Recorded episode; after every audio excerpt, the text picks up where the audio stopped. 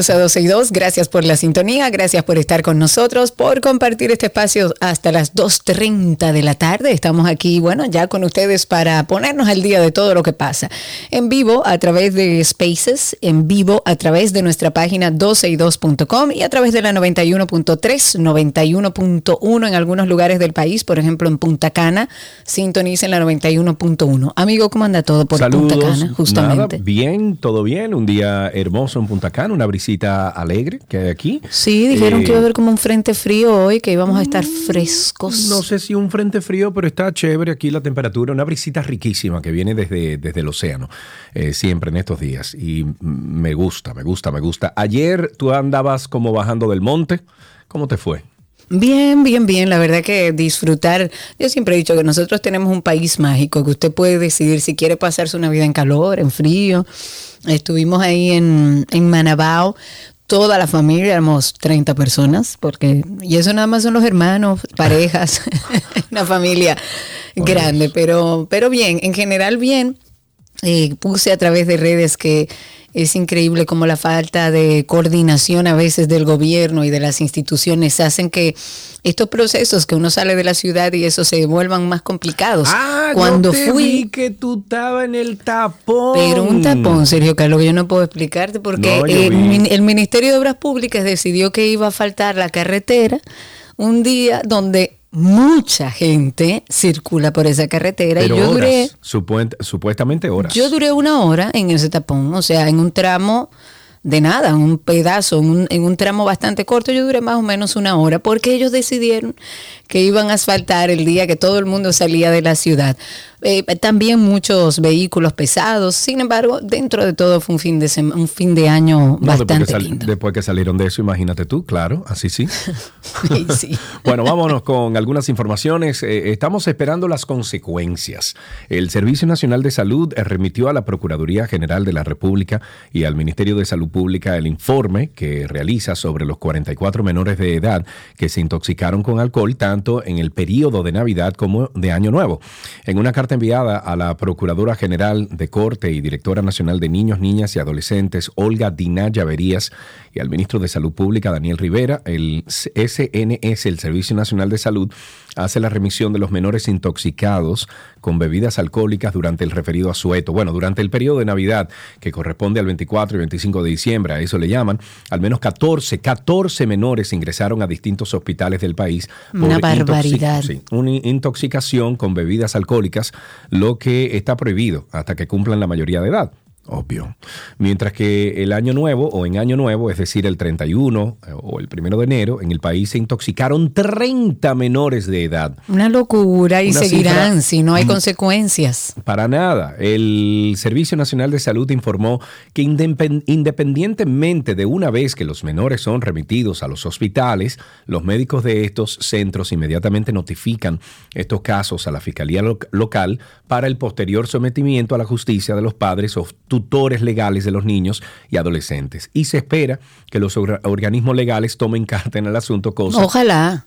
Pero que lo hagan público, que hagan saber qué pasa con esos padres irresponsables y con los dueños de negocios también que permiten que estén Sí. menores de edad en un ambiente de adultos donde Sí, se está, bien. bebiendo. Está bien, si lo van a publicar, Karina, tú lo esperas y, y ellos lo publican, ¿ok? Ojalá que sí, porque Sí, la idea es que este sistema de consecuencias sea lo suficientemente serio como para que a otros padres que eh, tienen hijos como pensando que se crían solo por la vida y que no tienen ningún tipo de responsabilidad, puedan entender que finalmente que ellos son los responsables de la salud y del cuidado de esos niños. Y que si pasa una intoxicación con un menor de edad, que estamos hablando con menores de edad de- desde los 5 años, ¿eh? no estamos hablando de adolescentes, desde los 5 años de edad. Y esto pasa de manera reiterada año tras año y no he visto hasta el día de hoy, por lo menos yo, ninguna consecuencia sobre un padre o sobre un negocio que haya sido responsable de estas intoxicaciones. En otro tema, el Ministerio Público ha puesto bajo arresto la madrugada del miércoles al propietario de la empresa Indis Arc. Recordemos que se trata de Manuel Rivera Ledesma. A él se le, se le, ha vinculado en las últimas semanas a una estafa millonaria mediante la venta de apartamentos que nunca fueron entregados a sus propietarios. Eso ha salido en los diferentes programas de investigación. El caso se denunció justamente a través del programa, el programa de Nuria Piera. Esto fue en octubre del año pasado. Mucha gente decía eh, que, era lo que iban a hacer con este señor. Decenas de, de personas, especialmente dominicanos que residen en el extranjero, eh, han salido públicamente a contar todas las vicisitudes que han atravesado desde que entregaron grandes cantidades de dinero en muchos casos como concepto para el inicial de esta vivienda y la gente decía, pero Dios mío, ¿qué están esperando para llamarlo a capítulo, para detenerlo, para iniciar un proceso de investigación? Pues bueno, ya sucedió, el apresamiento se llevó a cabo luego de varios operativos, luego de varios allanamientos que fueron encabezados de hecho por la misma procuradora adjunta Jenny Berenice Reynos. Hmm. Eh, vámonos con otra noticia, señores, y es que el presidente Luis Abinader otorgó por decreto 2.230 pensiones solidarias por vejez y discapacidad a ese mismo número de dominicanos. La norma presidencial fue dada a conocer en el día de ayer por la Presidencia de la República y la decisión está contenida en el decreto 689-23 de fecha 29 de diciembre del año 2023. El monto es de 6 mil pesos mensuales, equivalente a un 60% eh, o al 60% del salario mínimo nacional del sector público. Como pensionados, estos tienen como beneficios una pensión extra de Navidad, la actualización de acuerdo al índice de precios al consumidor y un plan básico de salud cubierto por el Estado dominicano. En el artículo 3 del decreto, el Ejecutivo explica que las pensiones solidarias serán evaluadas cada dos años para verificar si, eh, si persisten los requisitos mínimos para su otorgamiento. Me encantaría saber la lista de a quienes le, otorgaron estas pensiones. Eso es un documento público, debe tener acceso. saber quiénes son, o sea, por qué lo hacen, por qué... ¿Cuáles son los beneficiados? Exacto eh, cuáles son las causas del, del porqué de eso. En otro tema, la Dirección Regional del Este, en este caso de la Policía Nacional, eh, con sede en La Romana, llevó a cabo una operación de requisa que involucró a más de 2.500 personas, de las cuales 375 fueron detenidas por la presunta comisión de mm, diferentes delitos. En esta intervención se decomisó un arma de fuego, 10 armas blancas. Entre los detenidos está Ángel Danilo Pérez, alias Chi Chiquichú, de 35 años. Este señor fue apresado por una orden de arresto porque, alegó, porque alegadamente está implicado en robos con arma de fuego. En el momento que lo detuvieron se le incautó un arma blanca también el general Juan Pablo Ferreira Veras, que es el director regional este de la policía, dijo estar muy agradecido por porque hubo un comportamiento ejemplar de la ciudadanía durante la Navidad. Resaltó además la labor preventiva de todo el personal policial en los diversos sectores de la ciudad y él entiende que contribuyó a disuadir un poco las acciones delictivas en esta época de fiestas. Ok, el senador por la provincia San Juan, Félix Bautista, desmintió que esté en proceso de negociación con el oficialista Partido Revolucionario Moderno, como se ha ventilado en las redes sociales. Escuchemos, por favor, eso sería lo último. En algunos medios de comunicación, informaciones relacionadas con el hecho de que nosotros estábamos en un proceso de negociación con el partido. ¿A ti no te da cuerda cuando los políticos dicen nosotros? A mí me da una cuerda eso. plural que yo, siempre habla. Que yo y mi equipo, o mi equipo y yo, pero nosotros... Partido Revolucionario Moderno, PRM. Eso no es cierto. Soy miembro de la dirección política de la Fuerza del Pueblo. Soy senador de la República por la Fuerza del Pueblo y volveré nuevamente a ser senador por la Fuerza del Pueblo por la provincia de San Juan. Con la Fuerza del Pueblo venceremos. Ok. Ok, ok. Listo, Muy ya, bien. ya, no, no se está haciendo ningún ya tipo lo de dijo, acuerdo. quedó ¿eh? Claro. no. El Ministerio de Administración Pública, que eso es el MAP, ha emitido una resolución que pretende establecer los lineamientos para creación, actualización, administración, publicación y uso del inventario de trámites y servicios administrativos. Esto es una resolución que la firma el titular, evidentemente, del MAP y establece que los entes y órganos de la administración pública a cargo de, de todo lo que tiene que ver con trámites y con servicios deben mantener un registro actualizado de los mismos, incluyendo informaciones de descripción, objetivo, a quién va dirigido, base normativa, requisitos, documentos, costos, canales de, de, prestación, pasos a seguir, tiempo de respuesta. Bueno, toda la información que se considere necesaria y que estarán incluidas en el formulario oficial que está habilitado para este registro. El ex, el ex comisario de la policía de Cabo Haitiano, Guy Philippe, visitó la zona donde sus compatriotas levantan un canal para desviar el río Masacre, allí en esta ciudad fronteriza de Juana Méndez, tras ser recibido por una multitud, les dijo, podemos construir cuantos canales entendamos necesario. El también ex golpista dijo en la zona haitiana de Juana Méndez que acudió para aplaudir la determinación, la valentía de esas mujeres y hombres que decían que somos independientes y soberanos en nuestro país. Philippe eh, culpó a la embajada americana de la penuria que atraviesa Haití y dijo que el primer ministro Ariel Henry es apoyado por los Estados Unidos. Dijo además, y cito, por eso digo que la gente que muere en los barrios por las bandas es por la culpa de la embajada americana. El diablo. Guy Philippe garantiza que el 2024 será un año en el que se restablece el respeto en Haití y habrá una revolución para el pueblo. Eso me da mucho miedo. Recordemos que Philip fue deportado el primero de diciembre desde los Estados Unidos, donde cumplió condena por embolsarse más de un millón de dólares de traficantes de cocaína colombianos. Hoy ve. Oigan bien. Bueno, hablemos de un tema que ha causado un poco de malestar entre los familiares y no es para menos. La muerte de agentes de la Armada y de la DNCD. ¿Tú viste todo ese video, Karina? Yo traté de no verlos todos. Eh, la verdad trato de exponerme a imágenes que puedan eh, alterarme, sobre todo en un año nuevo, pero sí he dado seguimiento a la noticia. Los familiares de los fallecidos, eh, lógicamente, están alterados. Ellos están cuestionando el accionar de los miembros del DICRIM la tarde del pasado viernes, que fue el 29 de diciembre, al disparar contra ellos.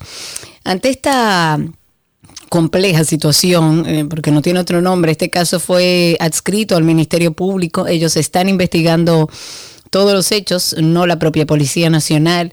Y de acuerdo con el informe, con lo que ha ido saliendo y lo que establece la Policía Nacional es que los agentes perdieron la vida en medio de un intercambio de disparos, como siempre se le llama, cuando eran perseguidos luego de supuestamente pertenecer a una banda delictiva. Sin embargo, los los familiares de, de, estas personas que fallecieron dicen que la institución del orden miente y dicen que hay un video que está circulando en redes sociales que muestra que los hoy oxisos estaban apresados y esposados con vida. Pero eso fue lo que, ese fue el video al cual me referí. Ese lo vi. Señores, esos, esos, esos estaban sentados en un murito ahí, lo montaron en una jipeta. Exactamente. O sea, que en ese video se ve que estas personas eh, fueron apresadas y estaban esposados, o sea, ya estaban a disposición de la policía.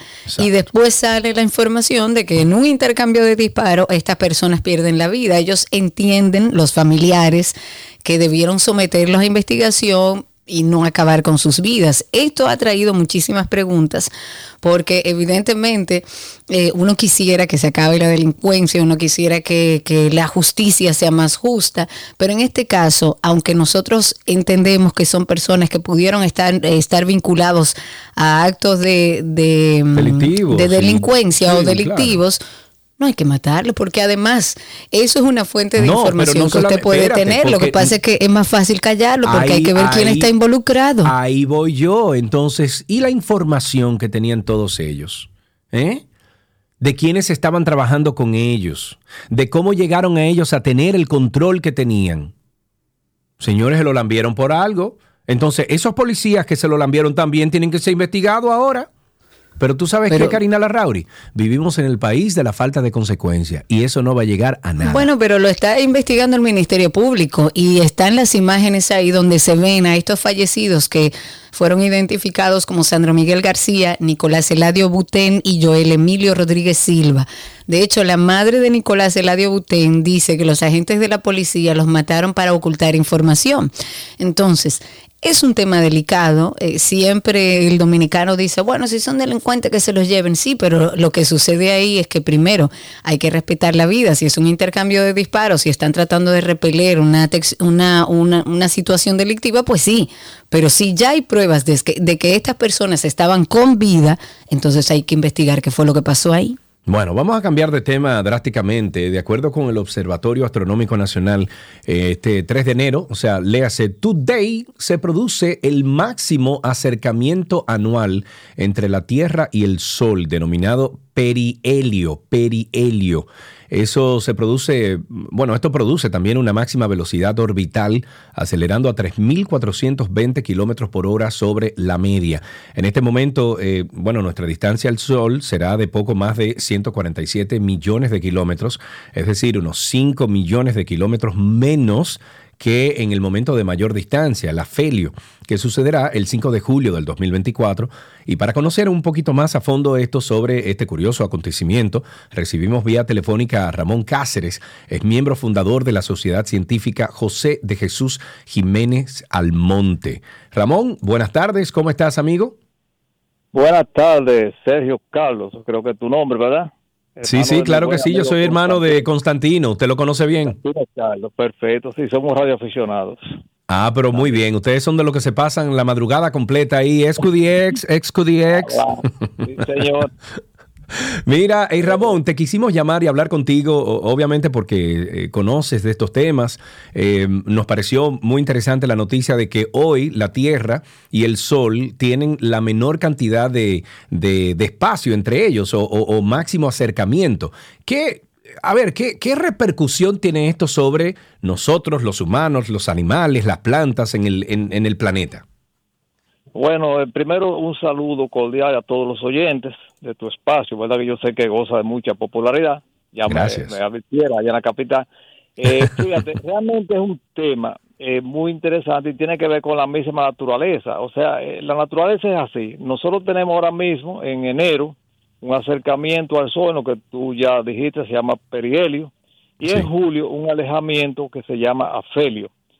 Fíjate, por muchos años la humanidad ignoraba estos asuntos. En orígenes de la astronomía, que era la astronomía de, posición, de ver las constelaciones, los planetas, y la mecánica celeste, que era tratando de explicar los movimientos, eh, se confundió mucho la humanidad. Hasta 1543, cuando Nicolás Copérnico eh, da a conocer su teoría heliocéntrica, o sea que el Sol realmente es el centro de todo el sistema y no la Tierra. Entonces ahí comenzaron a estudiarse los movimientos.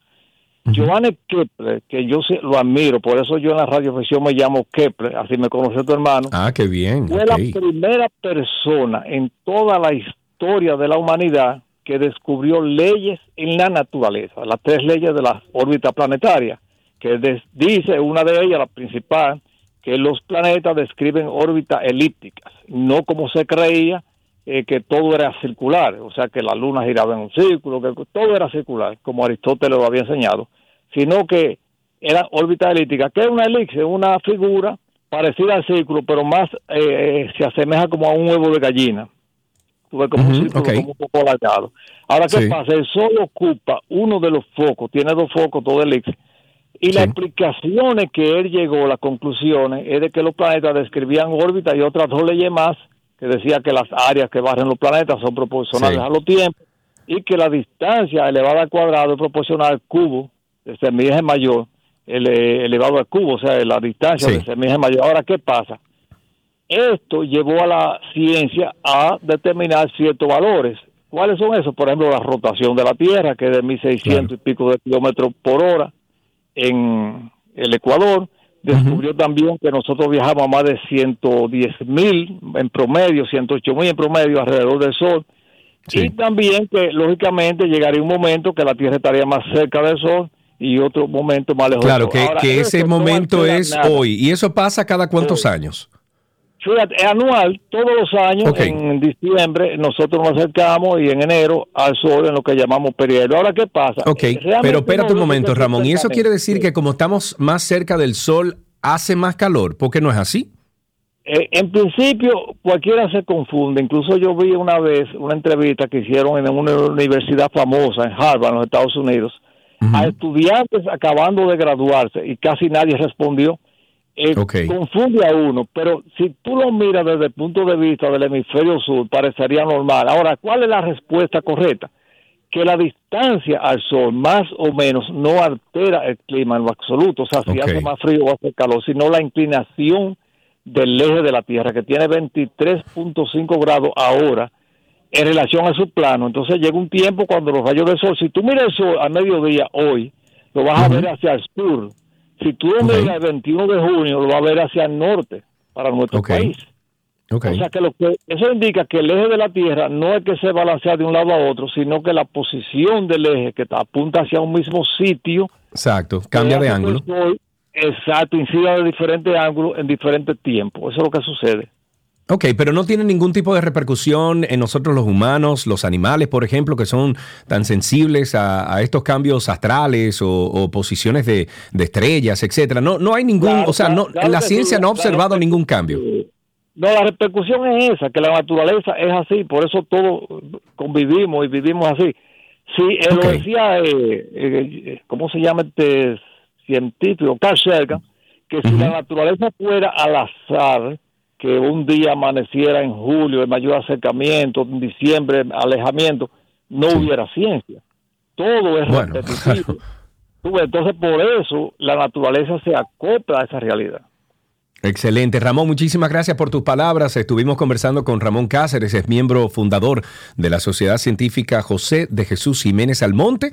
Y para que sepa usted, de acuerdo al Observatorio Astronómico Nacional, este 3 de enero hoy se produce el máximo acercamiento anual entre la Tierra y el Sol. Es denominado perihelio, perihelio. Y ya entonces, en, en junio, eh, perdón, en, déjame ver, eso será en julio, es en julio, el 5 de julio de este 2024, eso pasa una vez al año, entonces eh, es de mayor distancia entre la Tierra y el Sol y eso se llama afelio. Y ya, Perfecto. nosotros no tenemos más calor por eso. Exacto, no va a repercutir en ese sentido. Bueno, Claro. República Dominicana eh, llama la atención que se comprometa a combatir toda forma de violencia contra las mujeres y lo hace en la conferencia del Movimiento de Países No Alineados. Esto se celebró en Bakú, en la capital de Azerbaiyán, y, y llama la atención, digo, porque yo creo que para nadie es un secreto que viva en esta sociedad dominicana de que uno de los de las grandes deudas de este gobierno y que además fue parte de su campaña es el tema mujeres en nuestro país. Poco se ha hecho a nivel de políticas públicas para realmente combatir un flagelo que que es casi una pandemia en nuestro país. Este evento se realizó, pero nuestro país estaba ahí y qué bueno. Pero se compromete con la declaración final, uno de cuyos puntos incluye el firme compromiso de combatir todas las formas de violencia contra las mujeres, así como la igualdad, la seguridad de género. Nuestro país se une así a un bloque de naciones en, en el año 2000 se unieron y surgió este mm, movimiento de países no alineados en 1961 con el objetivo principal de mantener neutralidad posterior a la Guerra Fría, al conflicto este-oeste. El país asistió a la conferencia y fue el embajador dominicano en Turquía, que es Elvis Alam Lora, fue en representación de la ministra de la Mujer, la viceministra Melesia Almonte Taveras. En esta conferencia participan 60 delegaciones, están todos los miembros, eh, todos los estados miembros, había observadores también como organizaciones internacionales y ojalá y este sea un punto de partida para nosotros realmente ver cuáles son las políticas que se van a tomar en cuenta en nuestro país para real y efectivamente detener cualquier tipo de violencia contra la mujer. X del día. El dirigente del Partido Revolucionario Moderno, Ramón Alburquerque, publicó en su cuenta de X de Twitter que para evitar que el Congreso Nacional ganen las curules los dirigentes políticos ligados al narcotráfico, es necesario que se haga una modificación de la Constitución Dominicana. ¿Cómo, cómo que se haga una modificación de la Constitución para eso? Dice lo siguiente, para frenar el ingreso al Congreso del narco, contrabando, lavado, capos de juego, maleantes, debe modificarse la Constitución para establecer cómo se hace con los, cómo se hace con los abogados para entrar a las altas, altas cortes que se le exija una vida limpia total y no califican rechazarlo. Y si no, califican rechazarlo. Ok, bien. Wow, señores. Wow. Hablamos de Miguel Gutiérrez, es el exdiputado por el PRM que ha cedido a la Fiscalía de los Estados Unidos el control total de su caso, ha renunciado a todos sus derechos y se queda... Ya él finalmente entendió que no podía salir, renunció a todos sus derechos, se quedó sin garantías de, que una recomendación de reducción de condena se haga efectiva. Pues en este acuerdo que ya se firma entre ambas partes, se hace evidente y se hace constar que Miguel Gutiérrez renuncia a su derecho de ser acusado formalmente a sabiendas de que la condena va a ser dictada por un tribunal después de considerar todos los hechos, lo que no le garantiza un periodo en reclusión determinado previamente. Además dice que el gobierno va a calcular una sentencia consultiva que está basada en los resultados de la investigación que realizó el, Tribunal de Libertad Condicional. Es un proceso que inicia luego de que tú presentas la declaración de, de culpabilidad, pero lo que sí es que ya por ahí se está soltando absolutamente todo y es parte informante de los Estados Unidos. Dios mío, después que dijo que no. Iba a decir que sí, sería inocente. Sí, pero que no diga nada mejor. No. Bueno. En medio de la propaganda electoral para las candidaturas municipales, la Cámara de Diputados todavía mantiene frenado el estudio de un proyecto que modificaría un artículo de la nueva Ley 2023 orgánica del régimen electoral para limitar la publicidad en las campañas y regular los excesivos gastos en que, incurren los eh, aspirantes a cargos electivos. El proyecto se encuentra bajo estudio de comisión en la Cámara Baja desde junio del 2023, cuando se debatió por última vez junto a funcionarios de la Junta Central Electoral y desde entonces no ha vuelto a ser analizado por el equipo.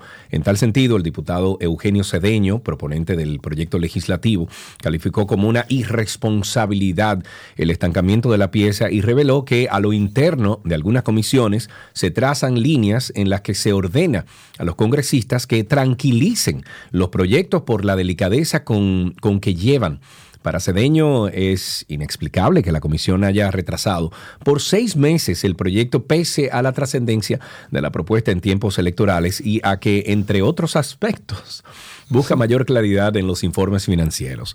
Hay que quitarle todo ese dinero a los partidos políticos, por Dios. 1.400 millones de pesos al año. Una locura. ese dinero, claro.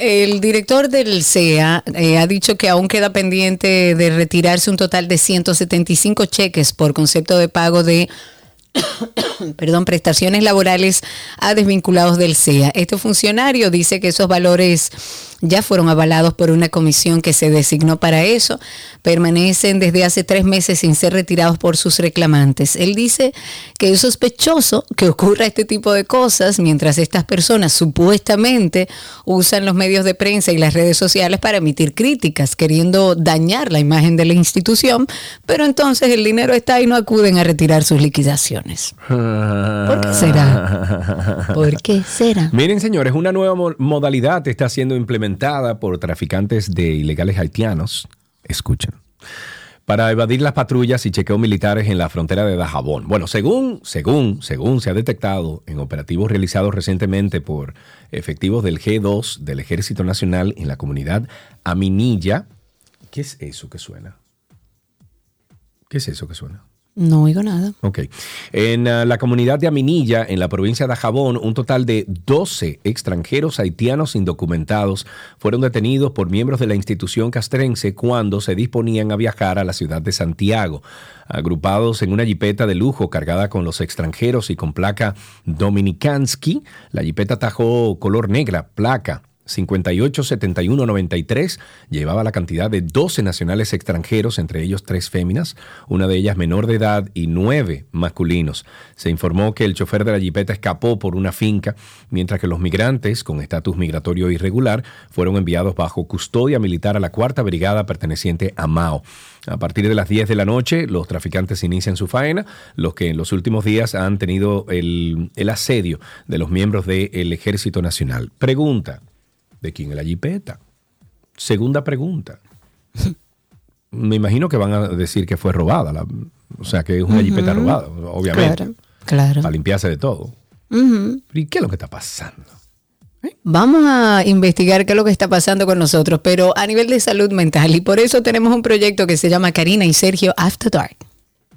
Para mí fue lo vivido en una relación pasada, pues en el proceso del noviazgo todo era algo controlador. La red flag corresponde a la acción o el pensamiento de una persona que pone en alerta a otra persona de que algo que está sucediendo está mal. Eh, un red flag que me pasó, tuve con una persona que me medía los likes que yo le daba a otra persona y las fechas específicas, asumiendo que pasaba algo en esas fechas. Y por lo general, este término hace referencia como a parejas o posibles parejas, pero se expande a todo tipo de interacciones, amistades, familiares, ambientes laborales, etc. En la romántica, si hay intentos exagerados de control o de celos, si la persona te critica y te ridiculiza, si te aísla de tu familia y amistades. Tuve que romper mi círculo social en el matrimonio porque tenía que estar en mi casa a las 7 de la noche porque si llegaba más tarde era todo un pleito. Karina y Sergio, After Dark. Karina y Sergio After Dark, estamos en todas las plataformas de podcast, nos buscan como Karina Larrauri Podcast o Sergio Carlo Podcast o sencillamente en Google usted pone Karina y Sergio After Dark. Únase a esta familia de, bienestar, de, de, pensar en cosas buenas, en ofrecer herramientas para el mejoramiento del día a día de nuestros hijos, de nuestras familias, de nosotros mismos. Karina y Sergio After Dark. Bienvenidos al segundo programa del año 2024. Ya regresamos. Todo lo que quieres está en 262.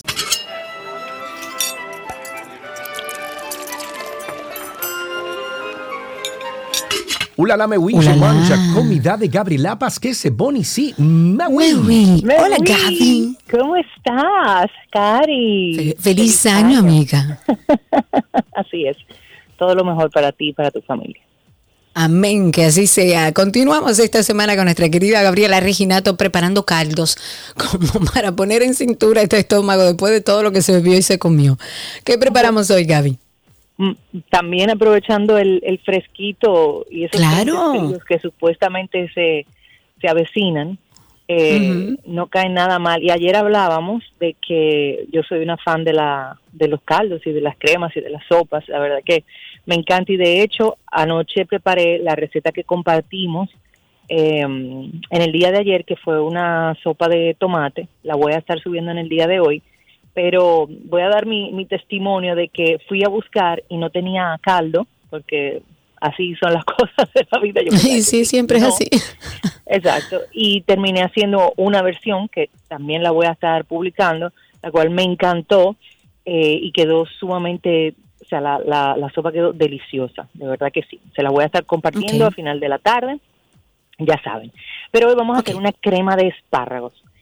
Eh, ya hemos dado semanas de espárragos y esta crema de espárragos es buenísima. Es, em, yo, yo utilizo mucho la palabra elegante en una, en una comida porque es algo como que se ve bien, cae bien, em, es sutil, de verdad que y usted la puede preparar eh, en shotcitos, o sea, en vasitos, darla como una entrada eh, antes de un pronto tú quizás de pasar al plato principal también, eh, como si fuera entre comillas para limpiar el paladar, que no va a ser esa función, pero sí te va a sentar bastante bien antes de un plato un poco más fuerte y la verdad que lleva pocos ingredientes, lo podemos hacer tanto con espárragos de lata o de frasco, vamos a utilizar espárragos verdes o espárragos frescos.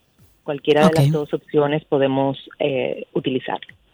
Pues bien, necesitamos un frasco o una lata de, de espárragos verdes o en su proporción unos 10 o 12 espárragos frescos.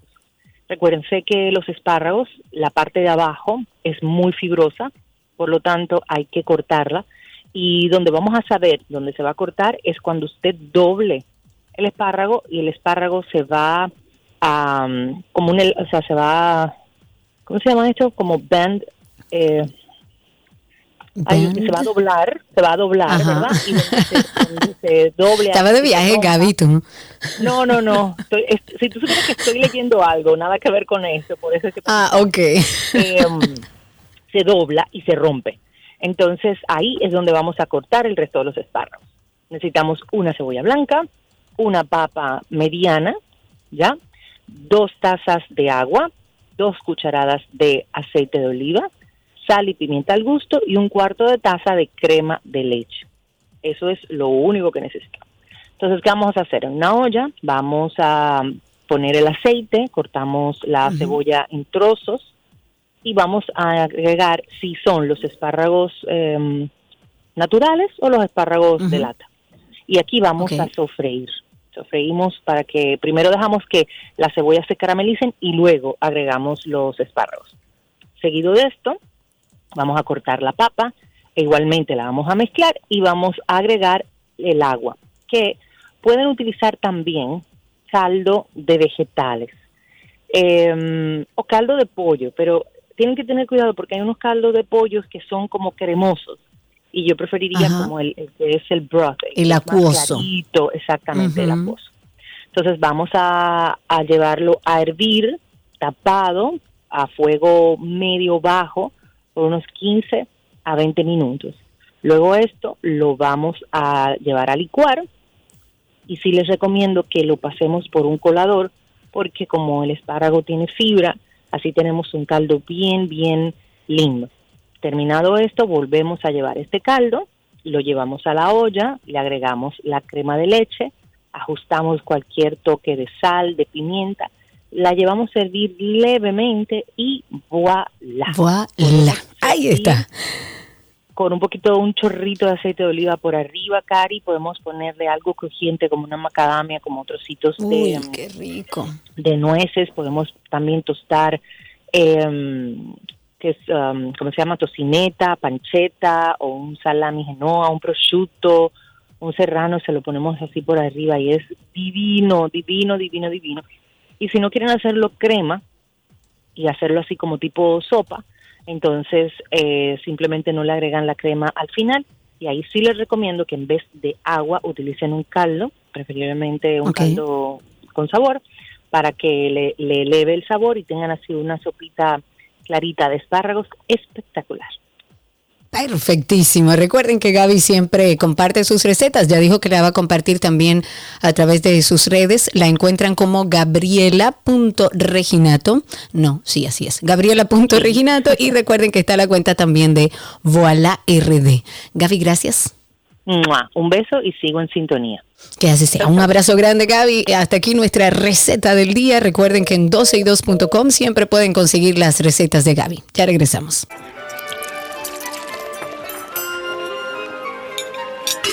Todo lo que quieres está en 12 y 2.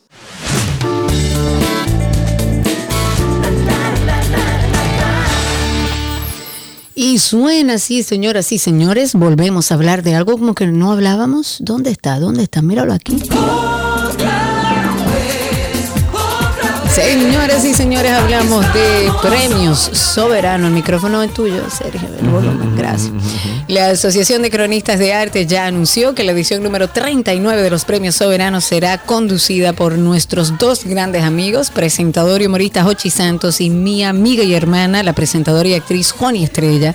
Ellos asumen este rol juntos por primera vez. Felicidades.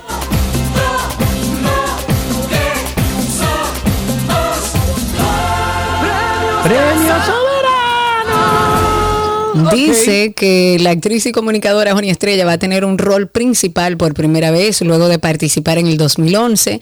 La presidenta de Acroarte ha dicho que la selección de estos presentadores oficiales es un paso clave dentro de todo el tema de producción de los premios porque eh, es importante garantizar que estos cuenten con el carisma y la experiencia necesaria para generar las expectativas y el interés del público. Suerte tanto para Hochi como para Joni Estrella, toda la producción de Premio Soberano. Mickey Mouse será el protagonista de varias Ay, producciones audiovisuales de terror. Señores, Ahora, pero me, me van a dañar la niñez. En, En, su serio. primera versión presentada en el 1928 para, mm, bueno, ha pasado de ser dominio público en Estados Unidos y según varios medios de comunicación especializados, el cineasta Steven Lamorte, wow, Lamorte, de la muerte. Number.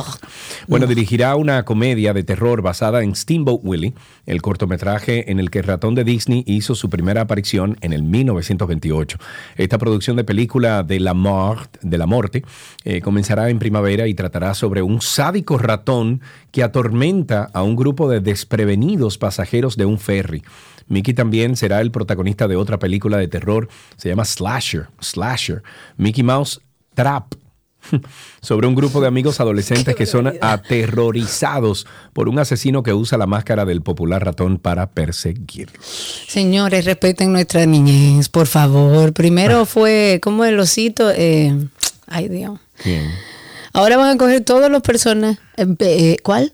¿Cuál? ¿Cuál, Cristi? Ah, Winnie the Pooh primero Winnie fue, Pooh, exacto. sí, Winnie sí. the Pooh, ahora Mickey, y nos dañarán la niñez a todos nosotros. Bueno, la cantante Gloria Trevi ha demandado a su ex agente y productor Sergio Andrade por abuso sexual. Ahora esta actriz, esta actriz de 55 años ha informado que su relación con Andrade la convirtió en víctima del que también fuera su expareja al presentar un contrarrequerimiento a la demanda civil de un juzgado de Los Ángeles que lo acusó en enero a ambos de corrupción de menores. Pues la cantante ha proclamado durante años que ella también fue víctima de Andrade. Ha decidido contar en un comunicado a la prensa musical el horrible abuso que sufrió de su expareja, que ahora tiene 68 años. En el anuncio ha explicado que durante años ha guardado silencio sobre este abuso sexual para evitar revivir las horribles experiencias y proteger a sus hijos y a su familia. Pues la carta describe que Trevi estaba siendo controlada, torturada mental y físicamente y esclavizada por Andrade, quien la consideraba su activo más valioso de su sádica red sexual. Esta espiral de, viol- de violencia que denuncia la cantante a la que su expareja habría golpeado brutalmente hasta dejarla inconsciente. La intérprete, quien es representada por la abogada de Johnny Depp, nada más y nada menos, se posiciona ahora para que no se vuelvan a repetir los actos violentos que denuncia. En otra noticia, Pierce Brosnan enfrenta una cita judicial en Wyoming tras presuntamente incursionar en áreas protegidas y peligrosas de fuentes termales en el Parque Nacional de Yellowstone. El actor conocido por su papel de James Bond es acusado de salirse del camino permitido para observar las formaciones termales de la sección de Mammoth Terraces en Yellowstone. Brosnan ha recibido dos citaciones por supuestas violaciones cometidas el mes de noviembre del año pasado y fue intimado para comparecer ante el tribunal el 23 de enero. El actor ha sido imputado por transitar a pie en una sola térmica una zona térmica del parque y por violación de una zona cerrada, según documentos judiciales presentados el pasado 26 de diciembre. Se espera que Brosnan aparezca o comparezca más bien ante la jueza eh, magistrada de los Estados Unidos, Steffi Hambrick, este mes y ambas órdenes judiciales que enfrenta Brosnan han sido consideradas infracciones leves y hasta el momento el actor se ha declarado inocente. Cabe mencionar que semanas atrás de este incidente, Brosnan se encontraba trabajando junto a Samuel L. Jackson en Unholy Trinity, una película que llegará a los cines el próximo 2024, bueno, este 2024, y que contará con varias tomas dentro del Parque Nacional de Yellowstone. La disputa legal que ha ensombrecido a la banda de metal Slipknot recién empieza, con graves acusaciones contra sus integrantes. El legado de su difunto baterista Joe Jordison se ha visto envuelto en una controversia legal. Esto, según reportan muchos medios internacionales, dice eh, que ha interpuesto una demanda contra la agrupación por presunto aprovechamiento indebido del patrimonio de Jordison tras su fallecimiento. De acuerdo a los documentos que se han recogido, la empresa encargada del patrimonio de Joey afirmó que tanto Corey Taylor como Michael Sean utilizaron la muerte del baterista en el 2021 para aumentar las ventas de su álbum The End So Far, que fue del año 2022, apelando a la nostalgia y el duelo de los seguidores. La banda les aseguró que el nuevo material discográfico estaba dedicado a Jordinson, pero la empresa demandante desestimó la afirmación, alegando que Taylor se había enterado de la muerte del músico mientras grababa este disco. Para finalizar, quiero invitarles a todos ustedes a que pasen siempre por los más de 112 episodios que tenemos de Karina y Sergio After Dark, como este, por ejemplo. Hoy vamos a enfocar la depresión y hablar de los casos de los niños y adolescentes, porque aunque usted no lo crea, los niños también pasan ese proceso. En los niños se ve esa tristeza más como irritabilidad, como un mal humor. Ah, es que él siempre está malhumorado en el colegio, es que está muy irritable por cualquier situación, explota. En los adolescentes es más como la apatía, como ese aislamiento, es el no expresar emociones. Creemos y entendemos que es de vital importancia seguir hablando de esto. Es necesario abordar estos temas tan importantes para todos. Karina y Sergio. After Dark. Karina y Sergio After Dark en todas las plataformas de podcast nos buscan a sí mismo, Karina Larrauri Podcast o Sergio Carlo Podcast, o se van a Google y ponen Karina y Sergio After Dark. Le van a salir dos podcasts, 12 y 2 y Karina y Sergio After Dark. Suscríbase a ambos, por favor. Hasta aquí, entretenimiento en 12 y 2.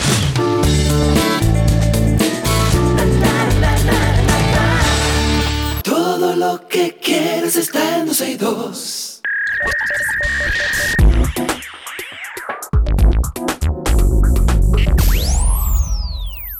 Estamos en lo mejor de la web. Recibimos a nuestro querido Yanko Briseño iniciando el año. Él es publicista, estratega digital, emprendedor, además con amplia experiencia en marketing, ventas y publicidad. Nuestro querido Yanko, bienvenido amigo. Muchas gracias, buenas tardes, feliz año para todos los que nos están escuchando. Claro, igual para ¿De qué ti, vamos a hablar, Yanko, empezando el año? Que ya tenemos algo que enseñarle a Sergio. no voy a decir nada. Yo me voy a quedar callado. Vale. Sí, lo mejor que vale. No te lleves de mí, no te lleves de mí. Hoy vamos a hablar de un tema interesante con Yanko. Vamos a explorar un poco la vanguardia, las predicciones de diseño visual para este año 2024.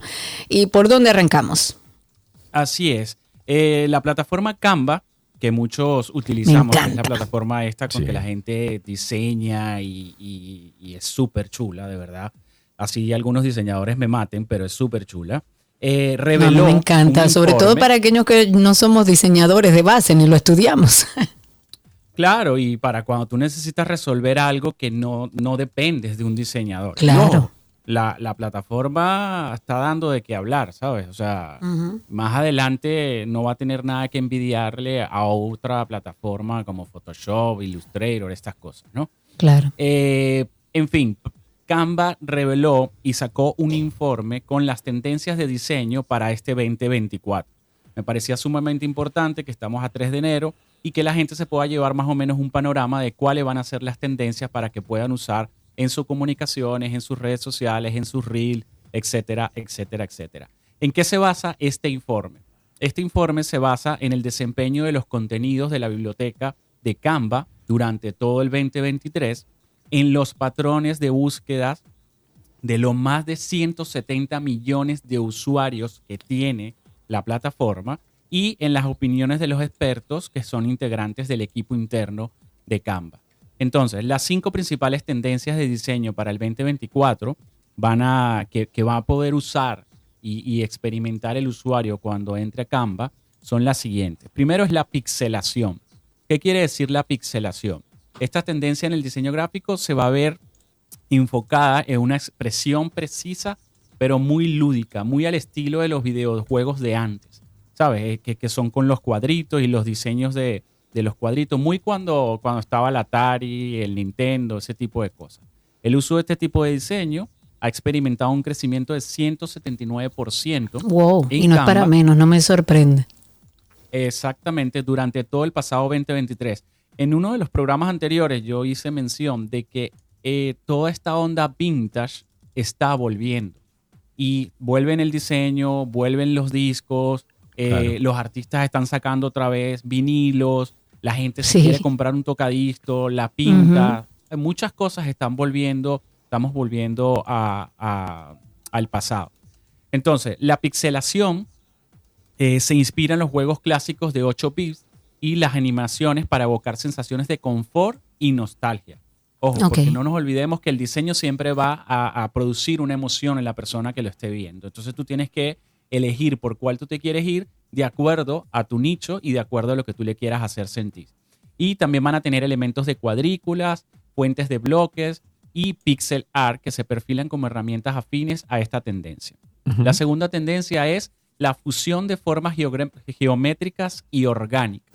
Y eso esta es. tendencia, esta tendencia se manifiesta en formas sencillas, expresivas, pero abstractas. Entonces, Ok. fusionan un poquito un ambiente profesional, pero con un toque animado. Es este tipo de estética que, aprecia, que se aprecia mucho en el arte urbano o en el arte callejero, eh, que se usan mucho en, en tipo grafitis, en los murales. ¿ok? Esta tendencia va dirigida quizás, o las marcas la pueden usar quizás a un público joven y, y buscando un poco conquistar a esos consumidores. Luego tenemos una tendencia que es súper chula y me parece súper interesante que se llama el collage en movimiento. El collage Ah, sí. en movimiento eh, en 2023, a finales de 2023, ya mucha gente lo empezó a usar. Entonces, y empezó a atraer un público importante. El collage en movimiento simplemente eh, está, está inspirada en la cultura de los fanzines, que son revistas, estas revistas antiguas que eran hechas por, por eh, primero eran hechas en muy escasas tiradas y eh, eran hechas por, afición, por aficionados del cómic, de la ciencia ficción, del cine, de la música, del pop. ¿ok? Son este tipo de revistas hechas mucho a mano, con pegadas con recortes. Entonces, de eso va el collage. Eh, puedes hacer, incluso la herramienta Canva te da la oportunidad de que tú hagas videos, stories con un collage de fotos y todo esto se vaya moviendo y se vaya entrelazando eh, eh, una, una, una gráfica con otra.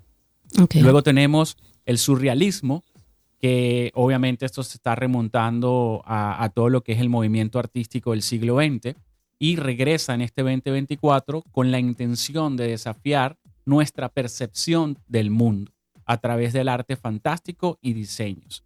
Eh, de todas maneras, cualquier persona que quiera entrar, que quiera ver un poco más de qué va esto y algunos ejemplos de diseño, puede entrar a Canva o puede poner en el buscador de Google eh, reporte de diseños 2024 Canva y ahí van a salir todo esto. Y por último tenemos el branding atrayente. ¿ok? Eh, vamos a vivir un 2024 donde las marcas, incluso los influencers, cualquier persona se va a pelear por la atención del consumidor. Pero Hoy ya eso es viejo. Exacto, pero el 2024 va a ser peor porque, o sea, tenemos tantas cosas que pelearnos con la atención. Y sí. eh, es complicado. Cada vez más ¿sabes? O sea, difícil, claro. sí, llegó un punto, llega un punto en que hoy en día es más útil el activar las notificaciones. O sea, yo tengo la- las notificaciones activadas de cuatro o cinco personas que son las que me interesan seguir, que, que ni siquiera me las muestran. Sí, yo también. Entonces, la atención tiene, tiene un valor imprescindible. Entonces, hay un branding atrayente. Las marcas apostarán, y ojo con esto, por una paleta de colores alegres, fluorescentes, con fuentes de estilo redondeados, buscando un cambio Tú generacional. estás dando como los colores del año, eh, más o menos. Que Sí. antes los diseñadores decían de que estos son los colores para este año. Rosa fucsia. ¿Y qué? Pu- puede, Magenta. puede- puede ir por ahí, pero más a nivel de branding, ¿sabes? O sea, Claro. Porque precisamente como estamos buscando la atención, pues una de las formas de atraer es utilizar colores alegres, Sí, fluorescentes. sí, y sí, fíjense que hablando del vintage, también hubo una época en que ese vintage había mucho fluorescente, mucho color de eso, ¿no? Entonces, esta tendencia ya ha comenzado a emerger. Eh, fíjense esto. Dado que las búsquedas, en la- las búsquedas en Canvas, en el buscador de Canva, como vivo o animado, ha aumentado un 32 mil por ciento el año 20 2023. O sea, aumentó 32 mil por ciento estos términos. Ok. Al final, en resumen, para cerrar, el informe de tendencias Canva eh, vislumbra un 2024 cargado de creatividad, donde el pixel, las formas abstractas, el movimiento, el collage, el, combinar unas cosas con la otra, el mismo surrealismo y los colores vivos van a ser, a los protagonistas de este año, cosa que les invito como marca antes de lanzarse a esto es, ok, como marca, eh, eh, cuáles son nuestros valores, cuáles son nuestra, nuestras metas y cuál de estos podemos incorporar a ver cómo nos va. Eh, Genial. esa sería mi recomendación, no ir a lo loco, agarrar, "Ah, no, ahora voy a hacer un, un arte con pixel porque me parece Exacto. chulo. No, no.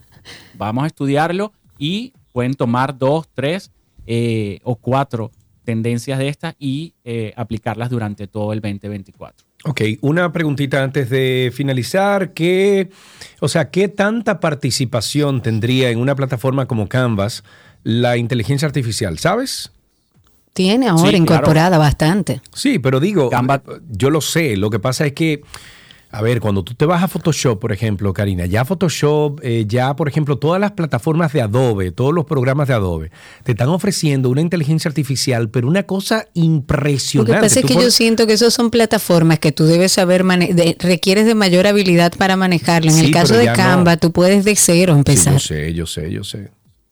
¿Qué dices Pero de Canva va, Ca- no, Canva lo está haciendo mucho más al paso que estas plataformas grandes, pero este año se prevé que implementen y que sea mucho más, eh, ¿cómo te digo? En mucho menos clip o con un prompt mucho más eh, sencillo poder implementar cosas al nivel de como lo está haciendo Photoshop o Adobe o todo esto, pero sí, sí lo va a hacer, porque es que si no lo hace, eh, Claro. puede estar en Se queda serios atrás. problemas.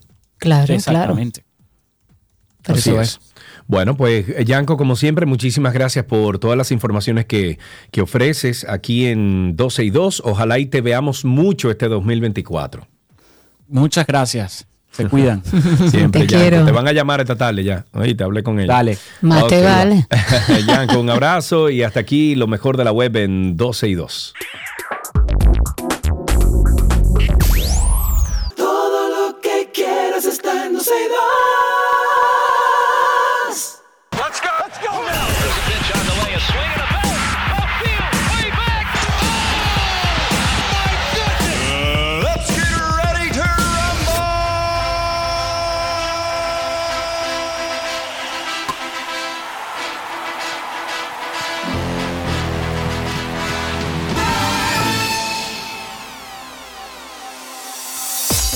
Me voy con una noticia de béisbol en deportes, un jonrón de tres carreras por parte de Elier Hernández y una sólida labor de Víctor Santos condujeron a los Leones del Escogido a una victoria 6-2 sobre los Tigres del Licey durante el juego del Estadio Quisqueya Juan Marichal.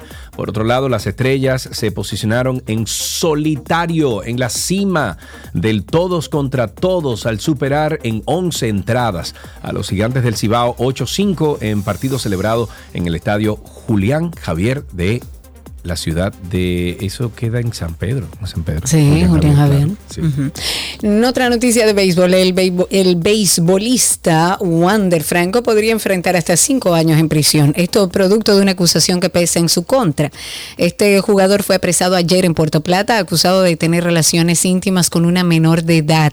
El Ministerio Público depositó la solicitud de medida de coerción en contra de este pelotero en una instancia que fue depositada a las 11 y 55 de la mañana en, en la oficina judicial. La magistrada Olga Diná, que es la titular de la Dirección Nacional de Niños, Niñas y Adolescentes y Familia, eh, que también estuvo ahí con la magistrada Luisa Marmolejos, que es fiscal titular interina de Puerto Plata, fueron las encargadas de hacer la entrega del expediente. A este campo corto de solo 22 años se le conocerá medida de coerción el próximo miércoles.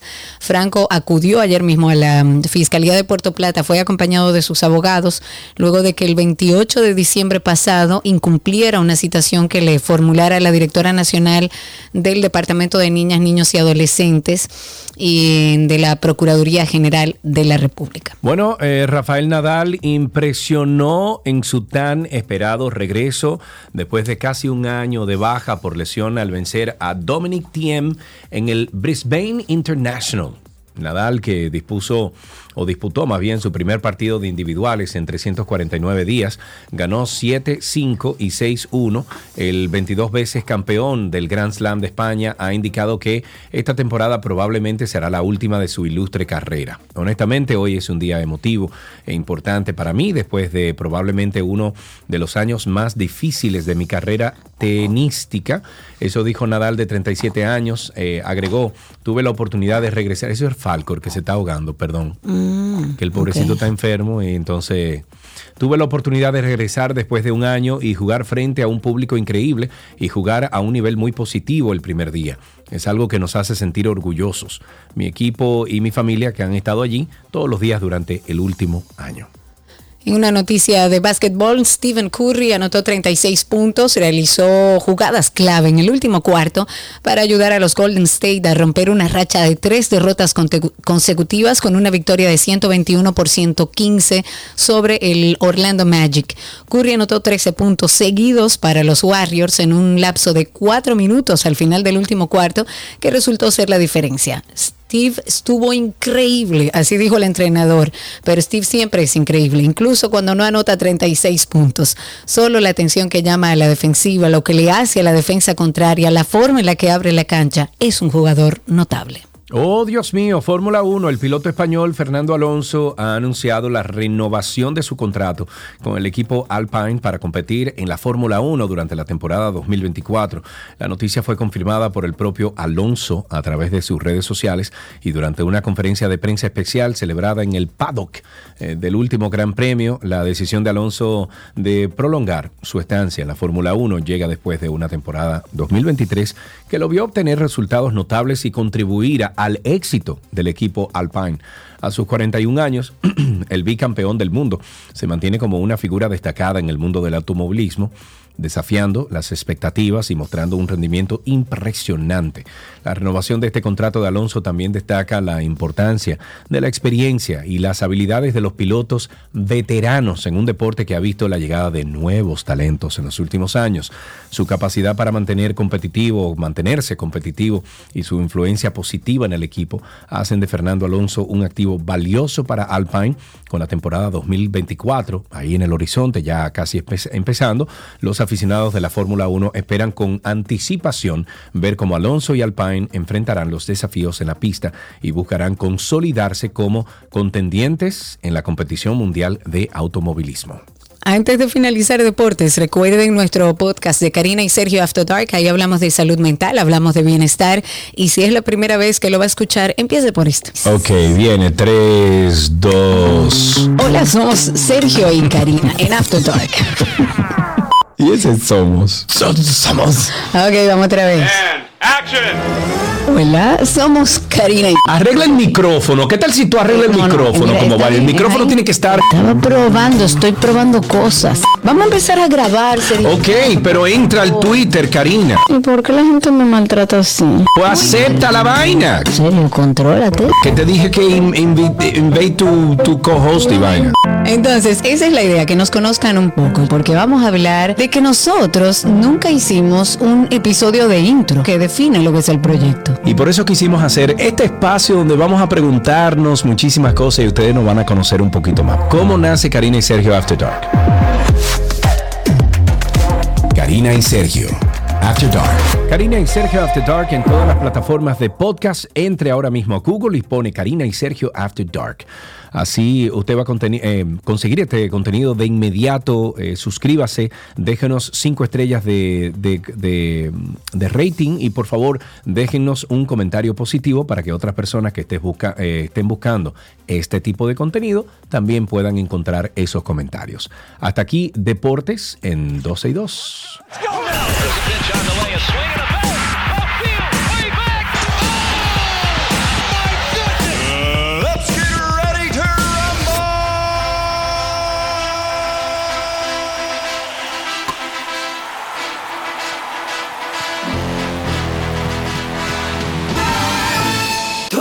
Lo que quieres está en 12 y 2.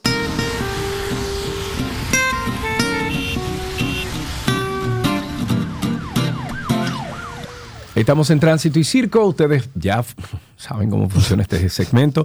Comiencen a llamar al 829-236-9856. 829-236-9856. El teléfono aquí en 12 y 2. Cuéntenos a ver cómo anda la calle, el tránsito y el circo. Recuerden que estamos en vivo a través de Twitter Spaces. Por ahí pueden solicitar ser hablantes y participar en vivo.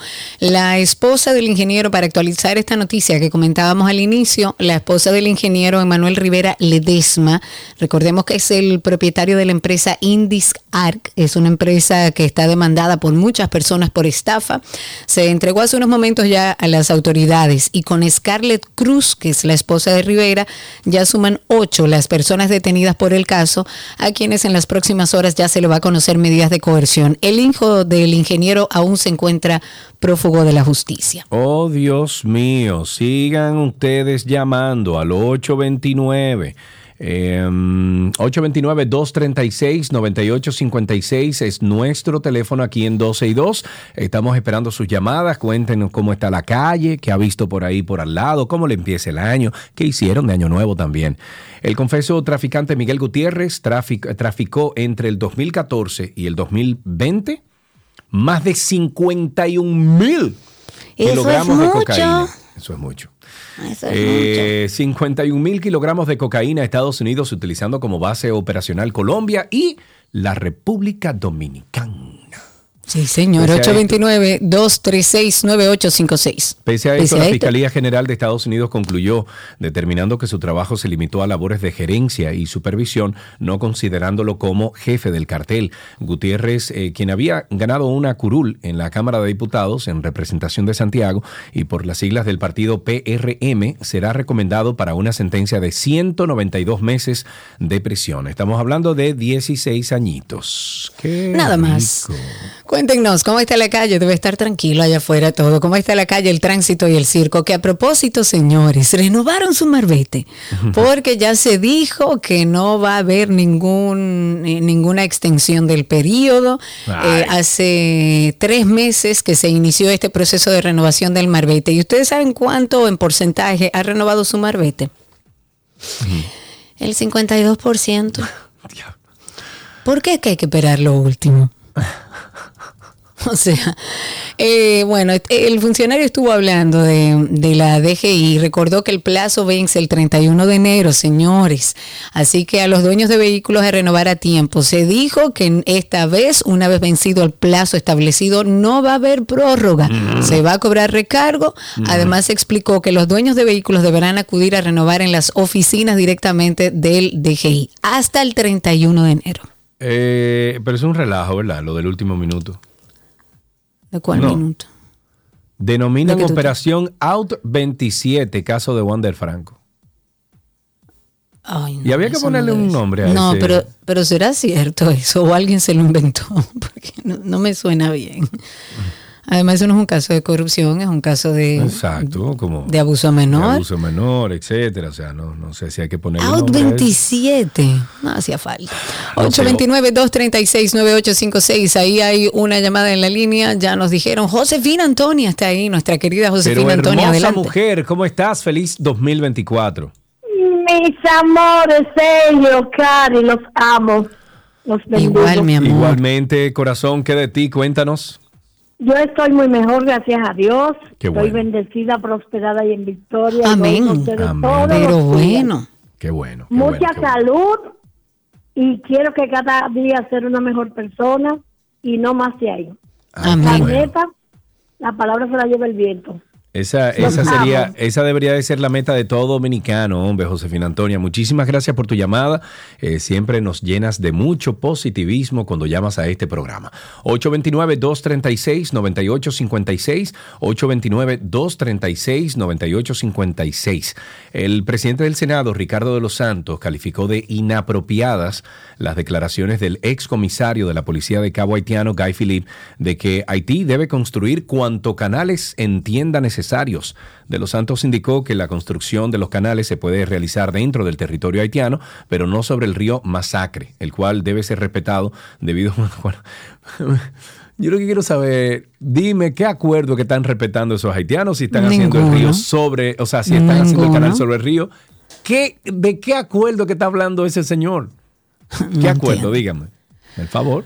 829-236-9856. Cuéntenos cómo está la calle, el tránsito y el circo. Recuerden que estamos en vivo a través de Twitter Spaces, que por ahí pueden escucharnos y además solicitar hablar con nosotros en vivo. 829-236-9856. Un total de 38 personas perdieron la vida en circunstancias ligadas a accidentes de tránsito y atropellamientos. Esto, esto durante los asuetos de Nochebuena, Navidad y Año Nuevo. 27 de ellos en motocicletas. Esto lo dice el COE, no lo digo yo. Ahí tenemos una llamada, está en la línea Luis con nosotros.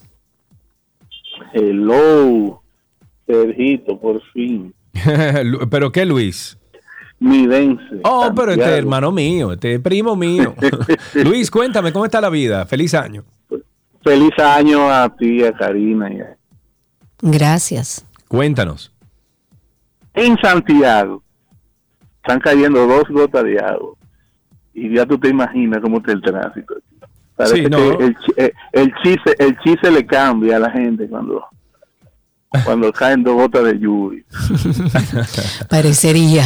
Es una locura. Además, Sí. además, como siempre, eh, los familias de los porcinos aquí que dejan basura en la calle tapan todos los drenajes y ya tú sabes cómo se hacen los charcos en, en las intersecciones principales. del 20.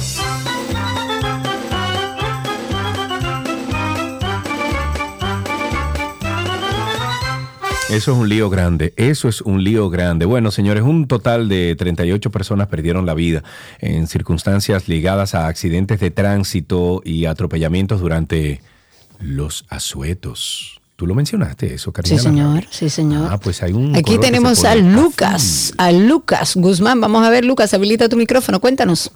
Buenas tardes, feliz año, señores, para todos. Igual para ti. Sí, yo voy a comenzar este año, señores, eh, eh, de una manera muy divertida. Anoche yo tomé la decisión de eh, autonombrarme intersector del Estado Dominicano y he convertido mi carro precisamente en eso, en un intersector. Todo camión que yo vea sin placa, con goma en mal estado, eh, deteriorado, en rebase temerario, yo lo voy a sacar de circulación. ¿Cómo así? mismo. ¿Y Pero cómo, ¿cómo y así, cómo lo vas a sacar de circulación? Bueno, eh, la, eh, la- la- tomando la medida que yo tomé hace 30 años de eh, evitar que siga circuli- circulando eh, la vía pública, eh, poniendo en peligro a los demás, eh, explotándole la goma. Ah, mira, ok. Bueno, Bueno, yo no sé si esa sea la forma correcta, pero no bueno. te busco un problema ahora. no te busco un problema. 829-236-9856.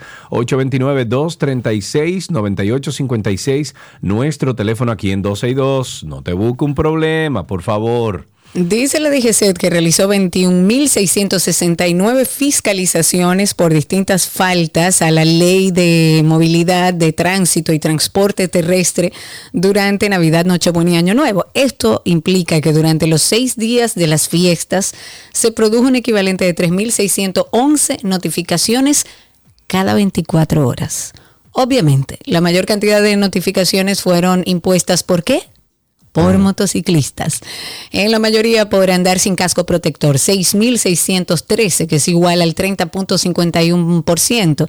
Y en la segunda fase del operativo, que corresponde a fin de año, los agentes del DGC realizaron la mayor cantidad de notificaciones, un total de 16.448.